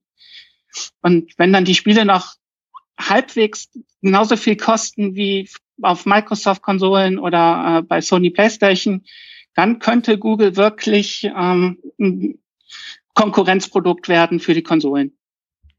Ja, also sie müssen jetzt mal einfach abliefern. Das tun sie ja derzeit noch nicht in, in der Form, wie man sich erwarten könnte. Also wenn man, wenn man sich die Reviews auch rechts und links anschaut, ja, es fehlen ja noch zahlreiche Feature, die ursprünglich angekündigt wurden. Ja, ähm, Glaubst du, was die richtige Entscheidung von Google jetzt so mit dem Service, wie er jetzt läuft, herauszugehen? Hätte man nicht sagen können, okay, man wartet lieber noch ein halbes Jahr und, und liefert dann deutlich mehr von der Vision, die man hat für die Zukunft? Also wahrscheinlich schon, weil ich weiß nicht wirklich, für wen das jetzt gedacht ist, außer für die Leute, die alles austesten wollen und auch das nötige Kleingeld dafür haben. Ich rede, ich, ich, rede mit dir, der ja auch einen Streamingdienst für, für Retro-Games schon getestet hat oder testet. Ja, genau. Und ähm, es ist interessant, es, es funktioniert sehr gut, wie ich finde, nur es gibt halt noch nicht einen von den versprochenen Services äh, von Google. Das ist alles noch in Bearbeitung. Ähm, 22 Spiele sind jetzt auch nicht gerade äh, die Welt. Das gibt es auf fast alles auf den Konsolen und dort mittlerweile auch günstiger. Ich glaube, ein, ein exklusives Spiel gibt's, ne? Dieses, dieses ja, äh, Mischung Bild, aus Genau, was irgendwie wirkt wie eine Mischung aus Silent Hill und einem Pixar-Film, ne? Ja, genau. Und ähm, also im Moment, äh, wie du schon am Anfang sagtest, Early Access Phase, Google probiert aus, ob ähm, das alles so funktioniert, wie sie sich da vorstellen, habe ich so das Gefühl. Und ähm, wenn es dann das nächstes Jahr irgendwann die kostenlose Variante geben wird, dann ähm, könnte es eine Alternative zu einer Konsole werden. Ja, ich bin gespannt. Ja. Es sind jetzt wieder zwei neue äh, kostenlose Spieler ja hineingekommen, wenn man eben in dieser Founders Edition drin ist, in dieser Pro-Version von, von Serie, die derzeit ja verfügbar ist. Aber sonst fehlt halt hinten und vorn noch sehr viel. Was natürlich sehr spannend ist, auch wenn es jetzt nicht unbedingt relevant ist für jemand, der in Zukunft Stadia verwendet, weil da werden ja auch noch andere Controller dann verwendet. Wie fühlt sich der Controller an? Wie gut ist er verarbeitet jetzt im Vergleich zu anderen Controllern, die du in, im Einsatz hast? Ja, also ich finde den eigentlich ähm, sehr handlich. Der liegt gut in der Hand, ähm, ist aufgebaut wie ein PlayStation-Controller. Der ähm, Steuerkreuz, da hört man ganz klar die Druckpunkte. Und ähm, ich finde den eigentlich sehr gut gemacht. Also Äh, der hat keine äh, Gyrosensoren oder irgendwas, der konzentriert sich komplett auf das Spielen. Und ähm, er funktioniert. Und das Spannende ist ja, dass, dass er anders als andere Controller nicht über USB an deinen PC angeschlossen werden oder über Bluetooth, ja, sondern er geht über WLAN und wenn ich es richtig verstanden habe, wieder direkt verbunden mit dem Google-Server. Sprich, er kommuniziert eigentlich unabhängig von, von deinem Device, wo du das Bild siehst, mit den Servern bei Google. Ja, genau. Das ähm, wird wohl gemacht, um die Latenz ein bisschen zu senken, genau. die aber immer noch deutlich höher ist als äh, beim PC. Ja. Ähm, wie, wie merkbar um, ist das? Also, weil ich, ich habe jetzt, ich habe jetzt gerade, äh, was ich jetzt ja schon erzählt habe, ähm, PlayStation Now ausprobiert. Bei PlayStation Now ist ja das, was bei, bei Microsoft dann auch in Zukunft sein wird. Du hast zumindest bei den PlayStation 4 Spielen die Möglichkeit, sie nativ zu spielen und auch zu installieren was eine feine Sache ist, was sich auch gerade viele Core-Gamer natürlich wünschen. Und das Schöne ist, ähm, was, was ich jetzt für mich jetzt gesehen habe, ich kann halt schnell ein Spiel ausprobieren, ich streams, kann auch mal ein Level spielen, speicher ab und sag, hey, das Spiel will ich jetzt fertig spielen, aber halt in nativer Qualität, ja, kannst dann installieren, er greift dann auf den Spielstand zu, den ich vorher gestreamt habe, äh, synkt den und fertig, ja. Und da, da merke ich einen Unterschied, aber, aber die Latenz ist bei vielen Spielen ausreichend. Gerade bei, bei Actionspielen und so weiter finde ich sie ausreichend. Bei Rennspielen, da hatte ich jetzt gerade vorher ein, zwei Momente, wo man dachte, boah, hat's mich jetzt in die Wand einbaut, weil die Latenz zu, äh, zu hoch war oder war ich einfach unfähig. Aber ähm, da kann man es natürlich dann auf die Latenz schieben, was ja auch angenehm ist, ja. Aber, aber das, das ist schon sehr, sehr dort, wo, wo ich mir das vorstelle. Ich weiß, da hören jetzt der eine oder andere draußen zu und schlägt die Hände über den Kopf, weil gerade Latenz ist ja eine sehr, sehr auch gefühlte Sache. Manchmal reichen Millisekunden, dass jemand sagt, es ist unspielbar und der andere merkt nicht mal, dass Latenz da ist. Ja. Ähm, aber sagst du, Stadia ist, ist spielbar mit einer 100 Megabit Leitung? Auf jeden Fall. Also ich habe Metro habe ich mir geholt zum Austesten mhm. unter anderem und ähm, ich merke da eigentlich keinen Unterschied, ob ich jetzt äh, nativ an der PlayStation spielen würde okay. oder über Google Stadia. Sehr schön. Ja, das ist ja wenigstens dann dann so vorteilhaft.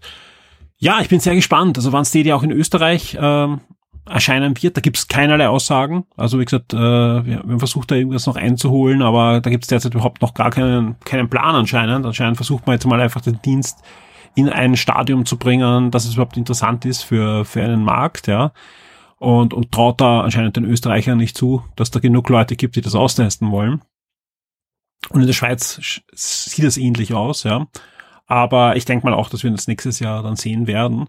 Und gibt ja verschiedene Möglichkeiten, seht ihr zu spielen, mit dem Chromecast am, am, Fernseher direkt oder eben über einen PC, wie es du machst, oder eben auch über ein, ein Pixel-Handy derzeit leider nur. Also wie gesagt, ähm, jetzt nichts gegen die Pixel-Handys, aber alle anderen Android-Handys sind derzeit noch außen vor.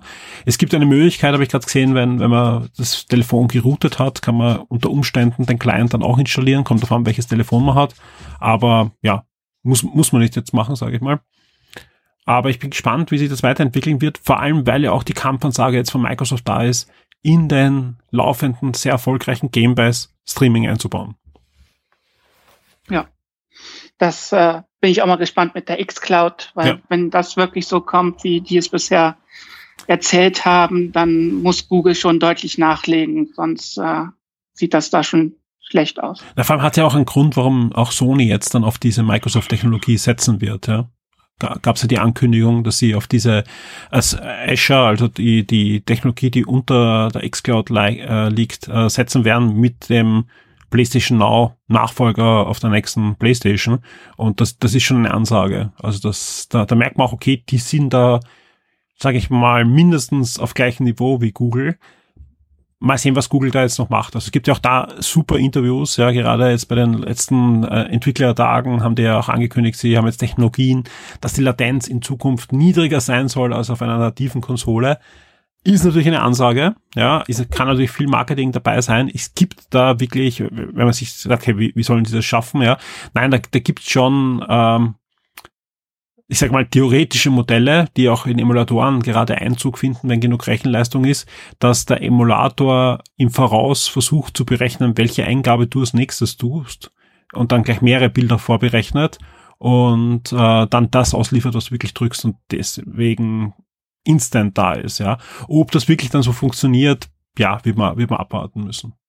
Aber sehr spannend und ja, man, man muss immer schauen, was ist da sinnvoll dran und was ist einfach nur, hey, wir machen das, was einfach möglich ist. Ne?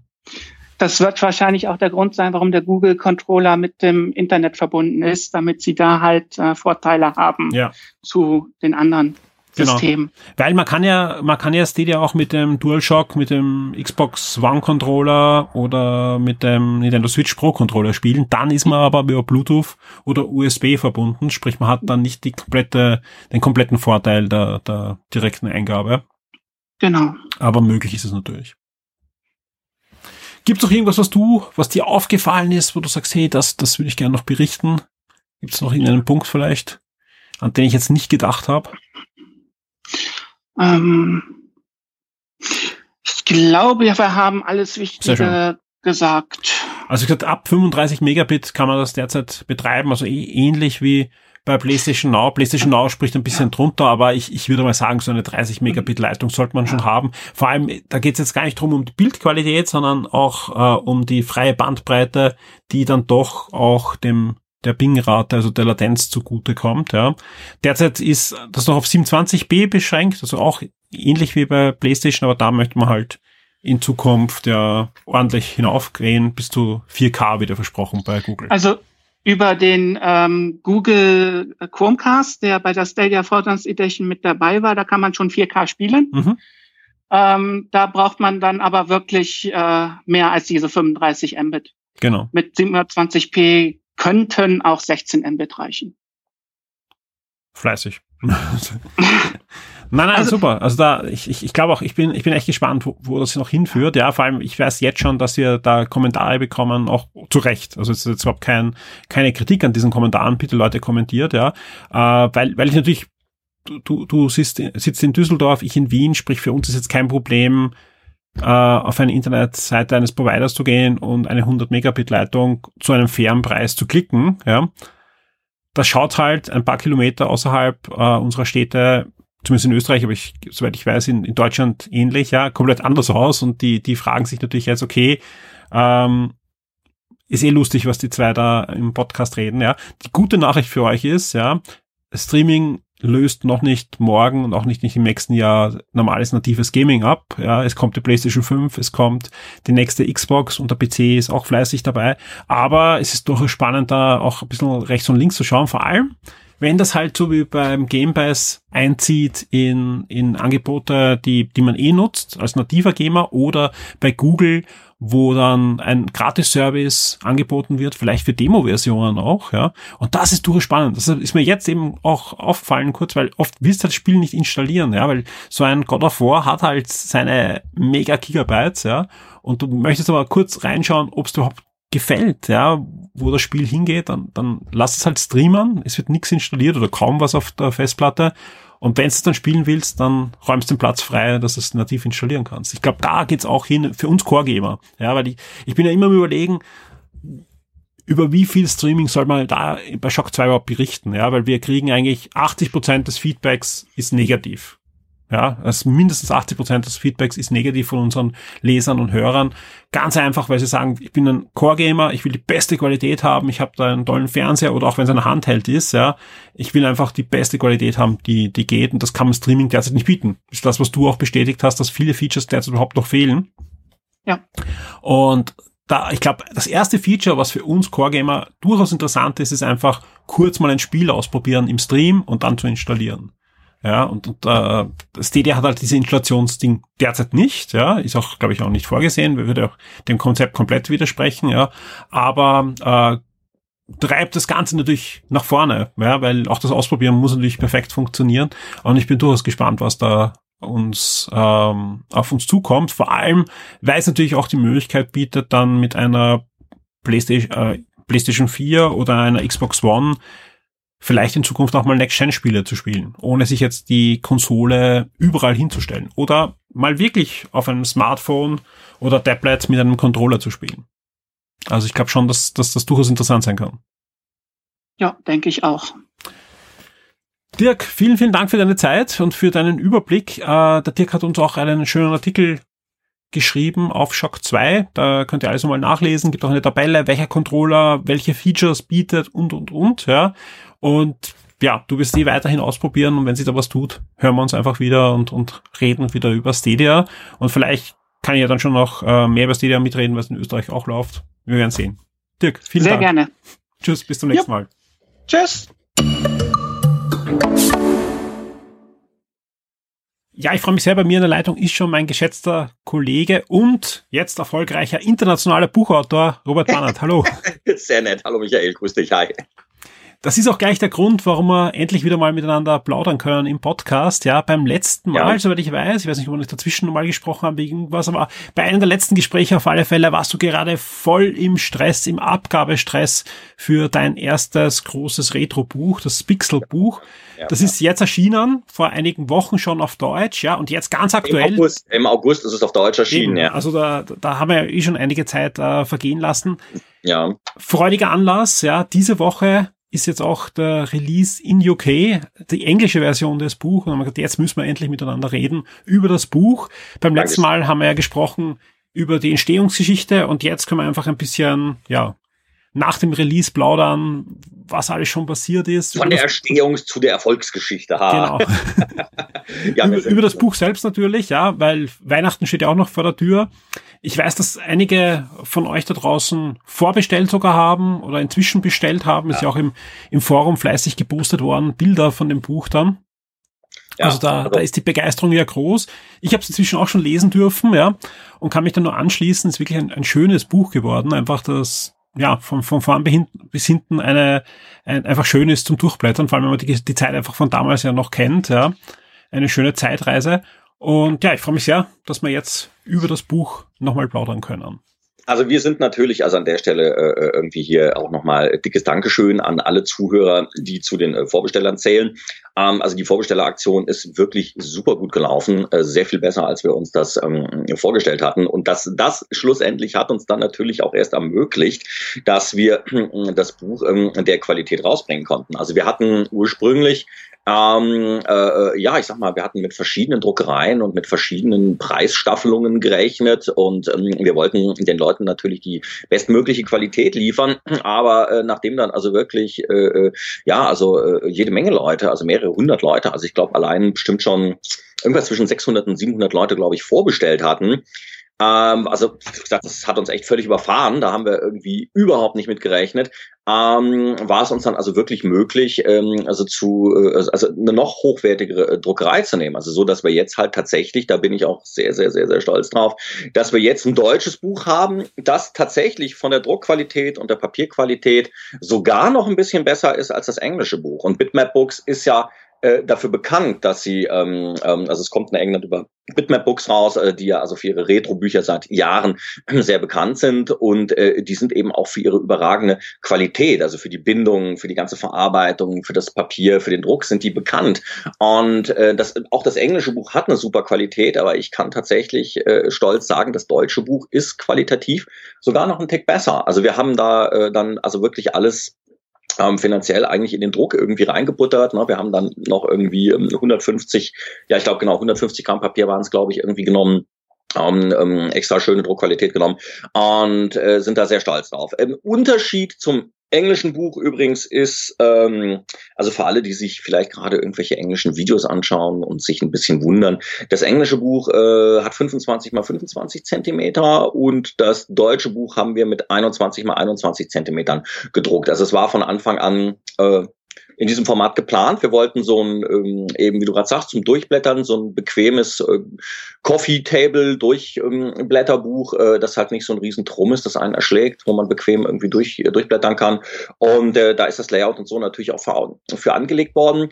Ähm, aber dann meinte halt unser ähm, englischer Verlagspartner, er würde es halt gerne ein bisschen größer machen, weil er bringt das natürlich international in einer größeren Stückzahl raus. Er stellt das natürlich auch in England, in den USA äh, und anderen europäischen Ländern natürlich auch ein Buch Buchhandel rein und er wollte das dann schön aufmerksamkeitsstark haben. Ne? Wie er dann so schön sagte, bigger is better, äh, also es fällt halt einfach mehr auf. Also ich persönlich bin eher ein Freund des kleineren Formats, also ich mag es nicht so, wenn mich diese Art Bände so sehr erschlagen, aber ähm, Ähm, ja, aber das haben wir natürlich gesagt, wenn er das so will, okay. Und man sieht, es kommt gerade auch sehr gut an. Wir haben auch im Englischen, nicht nur im Deutschen, sondern im Englischen echt äh, fantastische Rezensionen, Besprechungen. Wir sind also, ähm, wir haben zwar damit gerechnet, dass es den Leuten gefällt, aber wir sind wirklich sehr positiv überrascht, wie gut es ihnen gefällt und dass, wie gesagt, so viele vorbestellt haben und dass dann auch nach dem Release im August noch so viele wieder zu, so, so viele zugeschlagen haben. Also an der Stelle da vielen Dank äh, für die Unterstützung. Äh, das ermöglicht es uns natürlich auch, ähm, weitere Bücher zu bringen. Also wir haben natürlich weitere ähm, Projekte, weitere Retro-Buchprojekte momentan, um genau zu sein, zwei Stück ähm, in, der, in der Pipeline und ähm, wollen natürlich äh, schauen, dass wir äh, dieses Level, dass wir dieses Level halten und dass wir da äh, weiter drauf aufbauen. Ja. Und das Level ist ja ein ordentlich hohes. Ja? Also ich, ja. ich glaube da, ich weiß auch gar nicht, ob du da so einen Gefallen an da hast, ja, wenn, wenn das Level gehalten werden soll. Weil, äh, wir haben beim letzten Mal gesprochen, ja, dass für, für diese fantastischen Screenshots, die in dem Buch drinnen sind, weil ja. der, der Name ist ja absolut Programm, habt ihr insgesamt 100.000 Screenshots selber angefertigt, ja. Genau, ja. Und aus denen dann ausgewählt und äh, weil du auch über das Format heißt gesprochen hast, dass die Deu das Deutsche ein bisschen kleiner ist, ja. Äh, ja. Ich kann nur sagen, es liegt wirklich jetzt vor mir, ja, und die, die Screenshots knallen. Also da, da, da verliert man nichts in irgendwie, im ganzen Gegenteil, die, die kommen da wunderbar zur Geltung und das ich, ich, ich darf jetzt nichts Falsches sagen, weil ich sage, das ist ein absolutes Highlight, die Screenshots, weil die Texte sind natürlich auch gut, die drin sind im Buch. Ja, aber ja, natürlich. Äh, aber natürlich, also die, wenn man es aufschlägt, ja, äh, bevor man den ersten Text überhaupt liest, sieht man natürlich diese Bilder, die, die einfach nicht aus, aus, aus dem Presseserver irgendwie zusammengeglaubt sind, sondern ja. von euch eben Hand, Hand äh, ja, also, ausgelesen sind. Ja. ja, also weil ich meine, wir haben halt, ähm, es ist ja ganz viel so äh, bei solchen Büchern, also auch bei den Büchern, die äh, Bitmap Books irgendwie macht, ist es ganz häufig so, dass sich ähm, die Autoren äh, Kooperationspartner suchen, wie zum Beispiel irgendwelche ähm, irgendwelche bekannten Retro-Community-Seiten wie Moby Games oder sowas in der Richtung. Manchmal steht es dann auch auf den Büchern irgendwie noch hinten mit drauf oder vorne irgendwo groß mit drin, wo sie sich dann die ähm, Bilder und die Maps und so runternehmen. Das ist natürlich im Prinzip auch ähm, legitim, also ich finde das völlig okay. Ähm, nur ähm, wir haben uns halt wirklich gesagt von Anfang an, also wir wollen uns halt eben, wir brauchen Alleinstellungsmerkmale, weil wir sind ja nun beileibe natürlich nicht das erste Retro-Buch. Es ist auch nicht das erste Buch über Super Nintendo und ähm, haben uns natürlich überlegt, äh, wie sorgen wir für Alleinstellungsmerkmale. Und ähm, eins sollte natürlich ganz klar sein, äh, äh, kein Screenshot, der da drin ist, den kannst du äh, irgendwo anders finden. Ich meine, klar, natürlich, es sind dieselben Spiele und natürlich fängt man letztlich oft dieselben Spielszenen ein, aber trotzdem, wir haben alle, wir haben nirgendwo einen Screenshot irgendwo weggenommen. Das sind alles komplett eigene Screenshots. Die ganzen Pixel-Artworks, die wir selber aus diesen Screenshots zusammenmontiert haben, sind alle ähm, extra für das Buch gemacht. Die Maps sind extra für das Buch gemacht. Selbst wenn jemand vielleicht irgendwo im Netz eine ähnliche Map oder ein ähnliches Pixel-Artwork Artwork finden sollte, dann ähm, ist das, haben wir das dann nicht geklaut. Also wir haben das schon wirklich alles selber gemacht. Das ist ein wichtiges Alleinstellungsmerkmal für das Buch, weil wir uns eben gesagt haben, wir, ähm, ich meine, uns war natürlich auch klar, dass wir äh, äh, jetzt äh, nicht den für unser erstes Projekt nicht denselben Umfang bringen können, den zum Beispiel der Sam äh, von Bitmap Books mit seinen Büchern regelmäßig bringt. Der hat dann ja wirklich oft Bücher von 400, 500, 600 Seiten. Das sind natürlich irgendwie unglaubliche Klopper. Und äh, uns war klar, fürs erste Buch äh, schaffen wir vielleicht irgendwie 250 bis 300 Seiten. Das hat ja, wie gesagt, de facto, es hat 272 Seiten. Das ist natürlich auch eine Schweinearbeit. Und deshalb haben wir gesagt, äh, wollen wir wirklich gucken, dass also jede einzelne Seite liebevoll ähm, extra durchgestaltet gestaltet, durchdesignt ist ähm, und äh, wo mit wohl, mit viel Bedacht äh, äh, ausgewählte Bilder drauf zu finden sind und Artworks drauf zu finden sind, die wir extra dafür angefertigt haben. Also damit halt eben hier das, äh, ähm, ja, das ganze Werk einfach äh, individuell ist und jede Seite und für den Leser einfach wirklich ein Erlebnis ist. Also das ist auch etwas, was ich natürlich auch im Journalismus, ne, also hier äh, von der Pika auf seit Mitte der 90er gelernt, seit Mitte äh, der 90er äh, gelernt habe, äh, äh, dass äh, ähm, ist nun mal sehr, ähm, ja, also dass es im Zweifelsfall besser ist. Ähm, mm, dass es im Zweifelsfall besser ist, ähm, wenig, also, also, also wenig, aber dafür handverlesenen, ausgewählten, tollen Content, ne, als dass man halt irgendwie es riesig auswalzt. Also mir ist auch bei Büchern und bei Romanen, mir ist auch ein, äh, ein Buch lieber, äh, das also meinetwegen 150 oder 200 oder 250 richtig geile Seiten hat, wo der Autor wirklich, also wo jeder Satz auf den Punkt gebracht ist, als irgendwie 1000 Seiten, die nur so lala sind. Ja. Jetzt Hand aufs Herz, ja, wie du dann das, das fertige Buch zum ersten Mal in der Hand gehabt hast und dann nochmal reingeblättert hast, ja. Da gab es doch dann sicher die eine oder andere Stelle, wo du sagst, oh nein, das hätte noch reingehört. Was war das erste, was dir da in den Gedanken gekommen ist? Ja? Welches Spiel, welcher Screenshot hätte unbedingt noch reinkommen müssen? Hm, du meinst welches Spiel, ja? Also welches Spiel hätte irgendwie noch unbedingt reingehört? Lass mich mal überlegen. Also wir hätten, wir hätten sicherlich irgendwie noch sehr gerne, da habe ich drüber nachgedacht, also das, das, das neue äh, Secret of Mana, äh, beziehungsweise den Secret of Mana Nachfolger, dieses ähm, äh, jetzt fällt es mir gerade peinlicherweise nicht ein. Das ist ja auch in dieser Collection of Mana, die Squaresoft irgendwie gerade, die Square Enix rausgebracht hat, ist es mit drin. Dieses, also ja, fällt mir gerade nicht ein. Der Nachfolger von ähm, äh, Secret of Mana, den hätten wir vielleicht noch ganz gerne irgendwie mit reingebracht.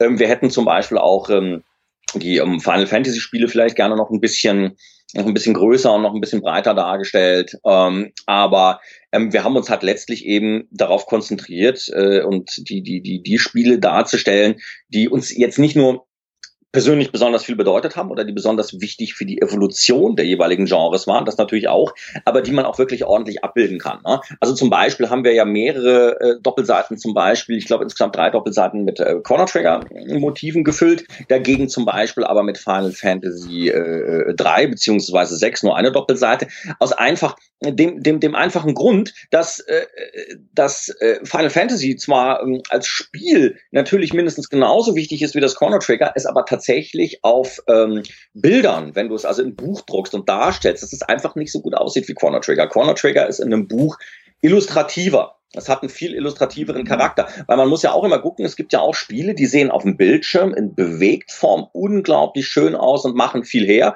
oder waren meinetwegen damals zu ihrer Zeit sehr, sehr, sehr, sehr schön und man hat sie sehr toll im Gedächtnis. Aber manchmal sind das dann tatsächlich die Spiele, die entweder optisch heute tatsächlich stärker gealtert sind. Ich, man denke nur an sowas wie ein Donkey Kong Country zum Beispiel, ja, oder sowas, diese gerenderten, diesen, diese, oder Killer Instinct, diese ganzen Spiele mit der Rendergrafik, die früher unglaublich gut ausgesehen haben, die machen sich auf äh, Pixel-Screenshots heute in einem Buch, die machen sich einfach nicht so gut. Ähm, ähm, und, oder eben, wie gesagt, so ein, so ein Final Fantasy, ne, das also tatsächlich merkst, das ist schön auf dem Bildschirm in Bewegung, aber gedruckt ist es nicht so schön wie ein Corner Trigger. Also das heißt, Augenmerk war darauf, die Spiele mussten wichtig sein, sie mussten uns persönlich etwas bedeuten, sie müssen eben ähm, für die Evolution des Genres etwas ausgelöst haben oder sie müssen also exemplarisch dafür stehen können, also man muss sie exemplarisch für das Genre beleuchten können und ähm, sie, sie müssen gut abbildbar sein, sie müssen illustrativ sein, ne? weil ähm, ich meine, die, die, der Text ist inhaltlich natürlich eigentlich genauso wichtig wie die Bücher, aber äh, ich meine wie die Bilder, aber natürlich wussten wir, das, was das Buch verkauft, ist natürlich ganz klar, ist natürlich die Optik. Die Leute kaufen das Buch ähm, nicht ähm, erstmal wegen dem Text, den müssen sie ja erst lesen, sondern natürlich wegen der üppigen Illustration. Und ähm, darum ist da natürlich dann auch so äh, wahnsinnig viel Mühe reingeflossen, also in die ganze ganze Bildauswahl. Ja, aber dass man natürlich, also ist klar, jeder wird, jeder wird, wenn er das aufschlägt, ähm, Momente haben, wo er sich denkt, oh geil, das und das und das Spiel ist drin, wie cool. Und dann wird er aber gleichzeitig vielleicht dieses und jenes Spiel vermissen. Ja? Also das bleibt, das äh, bleibt natürlich nicht aus. Ähm, Trotzdem würde ich jetzt nicht sagen, dass wir jetzt einfach jetzt zum Beispiel noch einen zweiten Super Nintendo Band hinterher schieben, um diese Spiele auch noch einzufangen. Aber weil wir haben vielleicht ein Rollenspielband irgendwann mal, ein also, systemübergreifenden. Weil wir haben, also wir haben ja, weil wir haben ja ganz bewusst, wir haben ja ganz bewusst eben, wie gesagt, uns für diese Spiele, die jetzt drin sind, entschieden, weil es die Spiele sind, die am schönsten abzubilden sind. Weil, wie gesagt, wenn du zum Beispiel ähm, das, äh, meinetwegen zum Beispiel dieses Super Famicom Buch zum Beispiel von Sam, von Bitmap Books zum Beispiel durchblätterst, das äh, irgendwie über doppelt so dick ist wie unser Buch, ähm, weil er hat zum Beispiel mehr das Augenmerk darauf gelegt, dass äh, möglichst fast jedes Spiel drin ist. Und jedes Spiel hat eine Doppelseite mit einem Screenshot.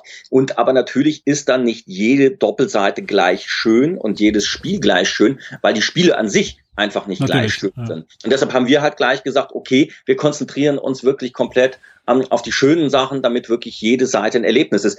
Und übrigens, was du gerade sagst, systemübergreifend, Rollenspiele oder sowas, das ist tatsächlich so eine Sache. Also ich habe jetzt auch ähm, als äh, jetzt das englische Buch hat ja gerade ordentlich Presse bekommen, zum Beispiel auf Kotaku und so. Ist natürlich super toll. Und dann habe ich mir natürlich auch die Kommentare von den Lesern irgendwie angeschaut. Und, und natürlich gab es dann auch Leser, auch auf Twitter und so, die dann zum Beispiel einerseits entweder gefragt haben, okay, wo ist denn jetzt der Unterschied äh, meinetwegen zu dem Super Famicom Band, äh, den Bitmap Books auch schon rausgebracht hat. Und es sind tatsächlich zwei sehr verschiedene Bücher und Leute, die natürlich auch gefragt haben, äh, äh, oder gesagt haben, ja, äh, ich finde das geil, aber ich warte jetzt die ganze Zeit eigentlich schon auf ein Buch, das irgendwie hier die ganzen wichtigen Systeme dieser Zeit auf einmal abbildet. Also ich würde mir ein Buch kaufen, wo meinetwegen Super Nintendo und Mega Drive und vielleicht noch PC Engine und Neo Geo drin wäre.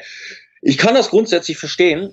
Tatsache ist aber, als wir ganz, also noch ganz früh am Anfang der Konzeptionsphase gewesen sind, da haben wir uns tatsächlich mit dem Gedanken getragen, ein Multiformat-Buch zu machen. Wir haben, also wir waren uns anfangs sogar ziemlich sicher, okay, wir machen ein kombiniertes Super Nintendo und Mega Drive und Mega Drive Buch. Also eben diese beiden sech wichtigsten 16-Bit-Konsolen damals. Aber ähm, wir haben damit auch schon Entwürfe gemacht und wir haben da auch schon munter Screenshots gemacht. Dann mussten wir aber feststellen, dass das optisch einfach nicht funktioniert, weil zum Beispiel, weil die Ästhetik der Systeme, gerade hier Super Nintendo und Mega Drive, äh, wenn du das also nebeneinander auf Screenshots siehst mhm. und wenn du blätterst auf Probeausdrucken, das sieht, dieses, die Ästhetik dieser Sachen ist so unterschiedlich. Du kriegst visuell keine harmonische Richtung in so ein Buch rein, wenn du es Multiformat machst. Das ist ja nicht wie heute, wo äh, Xbox und PS4 äh, auf den Bildern im Prinzip irgendwie gleich aussieht, sondern das waren sehr verschiedene Systeme mit sehr unterschiedlichen Stärken und Schwächen im Sound, im Grafikbereich, ähm, im, im Performance-Bereich und so weiter,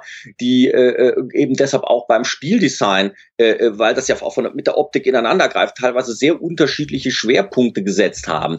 Und ähm, die kannst du nicht so ohne weiteres ähm, nebeneinander abbilden. Also zumindest nicht in einem Bilderlebnisband, der harmonisch aussehen soll. Deshalb werden unsere nächsten äh, Bücher auch äh, äh, also diese Richtung einschlagen. Also unsere beiden nächsten Projekte werden zum einen natürlich, klar, logisch, wir wollten es ja eigentlich eh schon machen, natürlich ein Mega Drive Buch. Sehr schön. Ah, und äh, das werden wir vielleicht sogar ein bisschen früher rausbringen, weil Mega Drive wird mit den ganzen Screenshots und allem wieder viel Zeit in Anspruch nehmen. Da brauchen wir wieder einige Zeit für. Was wir momentan als nächstes Buch geplant haben, das ist ein, ähm, ein, ein, ein, ein, ein äh, Pixelbuch über Indie-Games, die halt eben im 2D- und Pixel-Kosmos stattfinden, die also sich halt eben bei dieser Zeit damals anlehnen. Und äh, da werden wir natürlich auch, ist klar, äh, sehr ähm, äh, natürlich auch sehr grafisch vorgehen, logisch. Ne?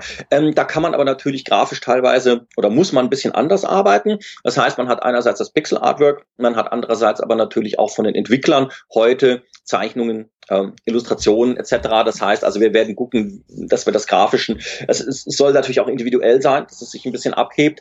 Plus, äh, man hat heute natürlich auch noch bessere Möglichkeiten, mit den Entwicklern ähm, direkt äh, zu sprechen. Das heißt, also da wird auch der äh, journalistische Teil wahrscheinlich noch ein bisschen mehr Raum in Anspruch nehmen. Das heißt, es werden halt eben Interviews natürlich auch mit ähm, Indie-Entwicklern und so weiter drin sein. Sehr ne? spannend.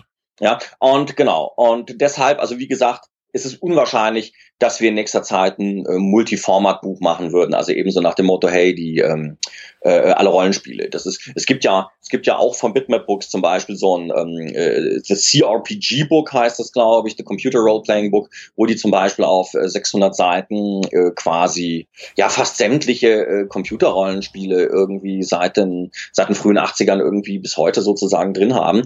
Und ähm, das ist zum Beispiel ein Buch, das halt echt nicht sehr grafisch ist, sondern ähm, wo halt eben bei der Besprechung, bei diesen quasi kleinen Reviews der Spiele, immer nur so ein paar kleine Bilder drin sind und ansonsten schwerpunktmäßig auf Text gesetzt wird, weil eben auch da äh, du, ja, wie gesagt, du kriegst eigentlich keine einheitliche Ästhetik da rein, weil das ganz verschiedene Systeme und ganz verschiedene Generationen von Spielen sind. Also ist es ein journalistisches Buch mit ein rein journalistisches Buch mit mit eigentlich fast nur Text. Und das ist zum Beispiel etwas, was wir jetzt momentan noch nicht machen wollen. Also wir möchten schon weiter Bild- und Textwelten harmonisch miteinander verbinden, wie man das halt eben zum Beispiel auch ähm, von Magazinen gewöhnt ist, ja. Jetzt ist ein Buch im August herausgekommen und wahrscheinlich hat das Nintendo auch irgendwie gesehen, hat sich gedacht, wah, Jetzt bringt der Banner sogar ein Buch raus. Jetzt müssen wir endlich die Super Nintendo Spiele auch auf der Switch zugänglich machen. Und wirklich, es war ja einige Tage später, ja, äh, oder zeitgleich mit einem Release wurden endlich die Super Nintendo frei, äh, Spiele freigeschalten, ja. Ja, das kann hinkommen, ja, ja, ja, ja genau, ja. Denkst du, hat das irgendwelche Auswirkungen gehabt auf deine Verkäufe, dass das Super Nintendo jetzt wieder ein bisschen doch wieder auch populärer wurde, weil doch neue Spieler ja auch jetzt in, überhaupt erst zum ersten Mal Berührung haben mit Super Nintendo-Spielen. Also ich kenne wirklich allein also. auch in der Umgebung von meiner Tochter einige Kinder, die hatten sicher noch nie Berührung mit Super Nintendo und spielen jetzt äh, Super Nintendo-Spiele, weil es einfach auf, ihren, auf ihrer Switch plötzlich oben ist. Ich glaube nicht, dass das eine Auswirkung hatte, nee, weil der, ähm, also ich, ähm, also unser, unser ursprünglicher Gedanke war es tatsächlich, dass äh, Super Nintendo, also unser SNES Pixel Buch, möglichst zeitnah zum Super Nintendo Mini rauszubringen. Weil da hätten wir uns schon vorstellen können, weil da ja auch wirklich dann richtiger Hype drum entstanden ist und da ja auch wirklich Marketing für gemacht worden ist, dass da also so ein, so ein, so ein, so ein Hype um das Super Nintendo herum gerade mal wieder entsteht, dass man da mit einem Buch tatsächlich nochmal irgendwie vom profitieren könnte. Aber ähm, das haben wir zeitlich halt eben nicht geschafft. Und wir fanden es jetzt auch nicht so schlimm. Also wir hatten schon drüber gesprochen, aber wir haben uns halt gesagt, nee, wir wollen das jetzt nicht überhastet rausbringen, weil äh, wir mussten an ein paar Ecken noch feilen, sondern äh, es ist besser, das Buch kommt, äh, meinetwegen, das Buch kommt ein halbes Jahr, ein Dreivierteljahr später raus und ist dafür also richtig top, weil ähm, ich meine, wir reden ja hier über ein altes System und über Fans, die diesem System äh, seit vielen und seit, seit, seit Jahrzehnten jetzt die Treue gehalten haben. Also die Leute, die so ein Super Nintendo Buch kaufen. Ich meine, klar, ich, ich meine, ich weiß, wir haben auch ein paar Käufer gehabt, die tatsächlich äh, sehr begeistert sind und sagen, ja, ähm, Mensch, ich habe das Super Nintendo, weil ich eigentlich zu jung bin, jetzt damals quasi irgendwie äh, nicht richtig aktiv mitbekommen. Und das ist ein toller Guide, um auch nochmal irgendwie zu erfahren und zu sehen, was für Spiele wichtig waren und schön waren. Und ähm, zum Beispiel der äh, äh, Dennis Hiller zum Beispiel von ähm, Gamers Global, ne, der hatte zum Beispiel irgendwie auch einen netten Bericht drüber gemacht und ähm, hatte dann eben auch gesagt, na ja, ähm, äh, er ist eigentlich, also für Super Nintendo, um das richtig aktiv mitzubekommen haben, ist er zu jung und äh, jetzt weiß er, was für Spiele er sich irgendwie vornimmt und solche Käufer hatten wir irgendwie auch auch. Und die gibt's natürlich, aber die sind natürlich absolut in der Unterzahl. Das ist eine verschwindend geringe Anzahl von Käufern. Diejenigen, die bereit sind, die, naja, weil es nun mal ein Nischenprodukt ist, ne, in einer vergleichsweise kleinen Auflage kostet es halt eben nur mal ähm, 40 Euro. Und äh, das gibt halt jemand aus, der ähm, Enthusiast ist, der das damals mitbekommen hat, der von dem System ohnehin auf die eine oder andere Art und Weise begeistert ist. Also, und du siehst das ja auch, diese ganzen Retro-Gruppen und Retro-Börsen und sonst was, das ist ja unabhängig davon, ob jetzt Nintendo sich dafür entscheidet, auf der Switch ähm, jetzt gerade irgendwie die alten Spiele nochmal rauszubringen. Das ist ja eine komplett davon entkoppelte Szene. Das, die, die sind ja sogar, die, die, diese Szene ist ja tendenziell sogar eher so drauf, dass sie ähm, äh, also äh, vielleicht lieber ähm, äh, selber irgendwie basteln und mit Emulationen und selbstgemachten Systemen rumfummeln, als dass sie irgendwie äh, sich etwas Vorgefertigtes zulegen. Das sind ja, wie gesagt, richtige Hardcore-Fans und richtige Enthusiasten. Und, ähm, und, und Nintendo hat ja außerdem die Tatsache, dass sie jetzt die äh, alten Super Nintendo-Spiele auf die Switch gebracht haben, also ja als Bestandteil dieses ähm, Switch Online äh, Premium-Abos, ne, oder wie das jetzt irgendwie heißt, haben sie ähm, ja auch da jetzt jetzt nicht extra Marketing für gemacht in dem Sinne. Also es ist ein, es ist ein zusätzliches Feature. Diejenigen, die Super Nintendo sowieso lieben, finden das toll und nehmen das mit und vielleicht zeigen das dann auch irgendwie Väter dann ihren Kindern und so weiter, die es dann auch süß finden. Aber das ist ja kein Feature, das jetzt explizit beworben wurde. Nintendo hat sich ja nicht hingestellt und gesagt, also hier Fernsehwerbung gemacht, ah, wie geil, die Switch wird jetzt noch viel cooler, weil ihr Super Nintendo Spiele drauf spielen könnt. Also das findet vielleicht unser eins dann cool oder findet die Switch dann deshalb noch cooler, aber weißt du, dann, dann hat man solche Sachen ja und solche Bücher und sowas ja eh schon auf dem Schirm. Also, nee, also ich, ich, ich finde das, ich fand das einen netten, netten Zufall, aber ich glaube nicht, dass sich das in irgendeiner Form irgendwie berührt hat. Was auf alle Fälle auch ein netter Zufall ist, dass wir ja einige Tage vor Weihnachten sind, sprich, äh, das natürlich auch eine tolle Gelegenheit ist, nochmal auf dein Buch überhaupt hinzuweisen. Es ist sicher ein schönes Weihnachtsgeschenk, ja. Genau, du, hast, du hast es schon gesagt, der Preis äh, sind rund 40 Euro, 39,95, äh, wenn ich es wenn ich's richtig in Erinnerung habe. Ja. Ansonsten, ich kann es wirklich nur als Weihnachtsgeschenk empfehlen. Ist wirklich schön und wertig, ja, hat äh, 268 Seiten, ist äh, 272, 272. 200, du solltest deine Webseite aktualisieren. ich glaube, da habe ich schon gemacht, oder? Na, egal. Nein, ich habe es von mir. Ja, Egal. okay, dann muss ich das Rund 270. Danke, danke für den Hinweis. Es sind, vier, es sind, wir hatten ursprünglich, Sehr genau, schön. wir hatten während der Vorverkaufsphase noch mit äh, 268 geworben, aber es sind dann vier mehr geworden. Sehr schön. Ja, ja. ja, ja. Rund 270 Seiten, ja. Ähm, und ist eben sehr schön. Also das, das, Papier ist sehr wertig, ja. Und ja, kauft es für euch als Weihnachtsgeschenk oder wer Vater, Onkel, wem auch immer hat, der damals in der Super Nintendo Zeit viel Spaß mit dem System hatte. Das ist wirklich ein schönes Geschenk, wo man sich ein bisschen Vergangenheit zurückholen kann. Ähm, Dankeschön, finde ich auch. Robert, vielen, vielen Dank äh, für das Gespräch über das Buch ich drücke dir die Daumen, ja, dass das Lager bald komplett abverkauft ist, ja, und du mit voller Energie sowohl in der Nacht. Es, es, es, ich wollte gerade sagen, es ist zwar jetzt noch nicht so weit, aber Weihnachten steht ja noch vor der Tür. aber wir nähern uns tatsächlich, wir nähern uns tatsächlich der Marke äh, wo wir ähm, äh, langsam, also es ist einfach so, das Lager leert sich tatsächlich langsam. Schön, ja. ja. Dass du sowohl mit voller Energie dann vielleicht in den Nachdruck schon gehen kannst und natürlich äh, ja auch die finanzielle Energie hast dann für die neuen Projekte. Mega Drive klingt super spannend. Indie-Games sind natürlich auch voll in Trend und vor allem da hat man noch weniger die Gelegenheit, dass in so schönem Band. Ich glaube, da freuen sich dann auch die Entwickler noch doppelt so, also weil die sind ja meistens auch oft junge Teams, die von einem Spiel ins andere sich hangeln und wenn da jemand kommt und sagt, hey, wir wollen da einen Band machen, wo wir eure eure ja, Pixelkunst einfach komplett neu in Szene setzen können, dann glaube ich, dass da auch von den Entwicklern ein, ein Impact kommen wird. Siehst du, gerade parallel, während wir hier reden, sehe ich, vielleicht ist es ja sogar ein Zuhörer von dir, sehe ich gerade, es hat jemand aus Österreich, ich nenne natürlich keine Namen, es hat jemand aus Österreich gerade im Moment vier Bücher auf einmal bestellt ist ein ideales Weihnachtsgeschenk. Also ich kann das nur allen empfehlen, ja. Du es auch rechts und links, ja. Und wenn es einer von den Hörern war, Gratulation, hast Ach, dich gut danke, entschieden. genau, vielen Dank. Robert, vielen Dank und ja, soweit ich weiß, hören wir uns hier bald wieder im Podcast, spätestens dann bei der Weihnachtssendung und alles Gute. Bis zum nächsten Mal, tschüss.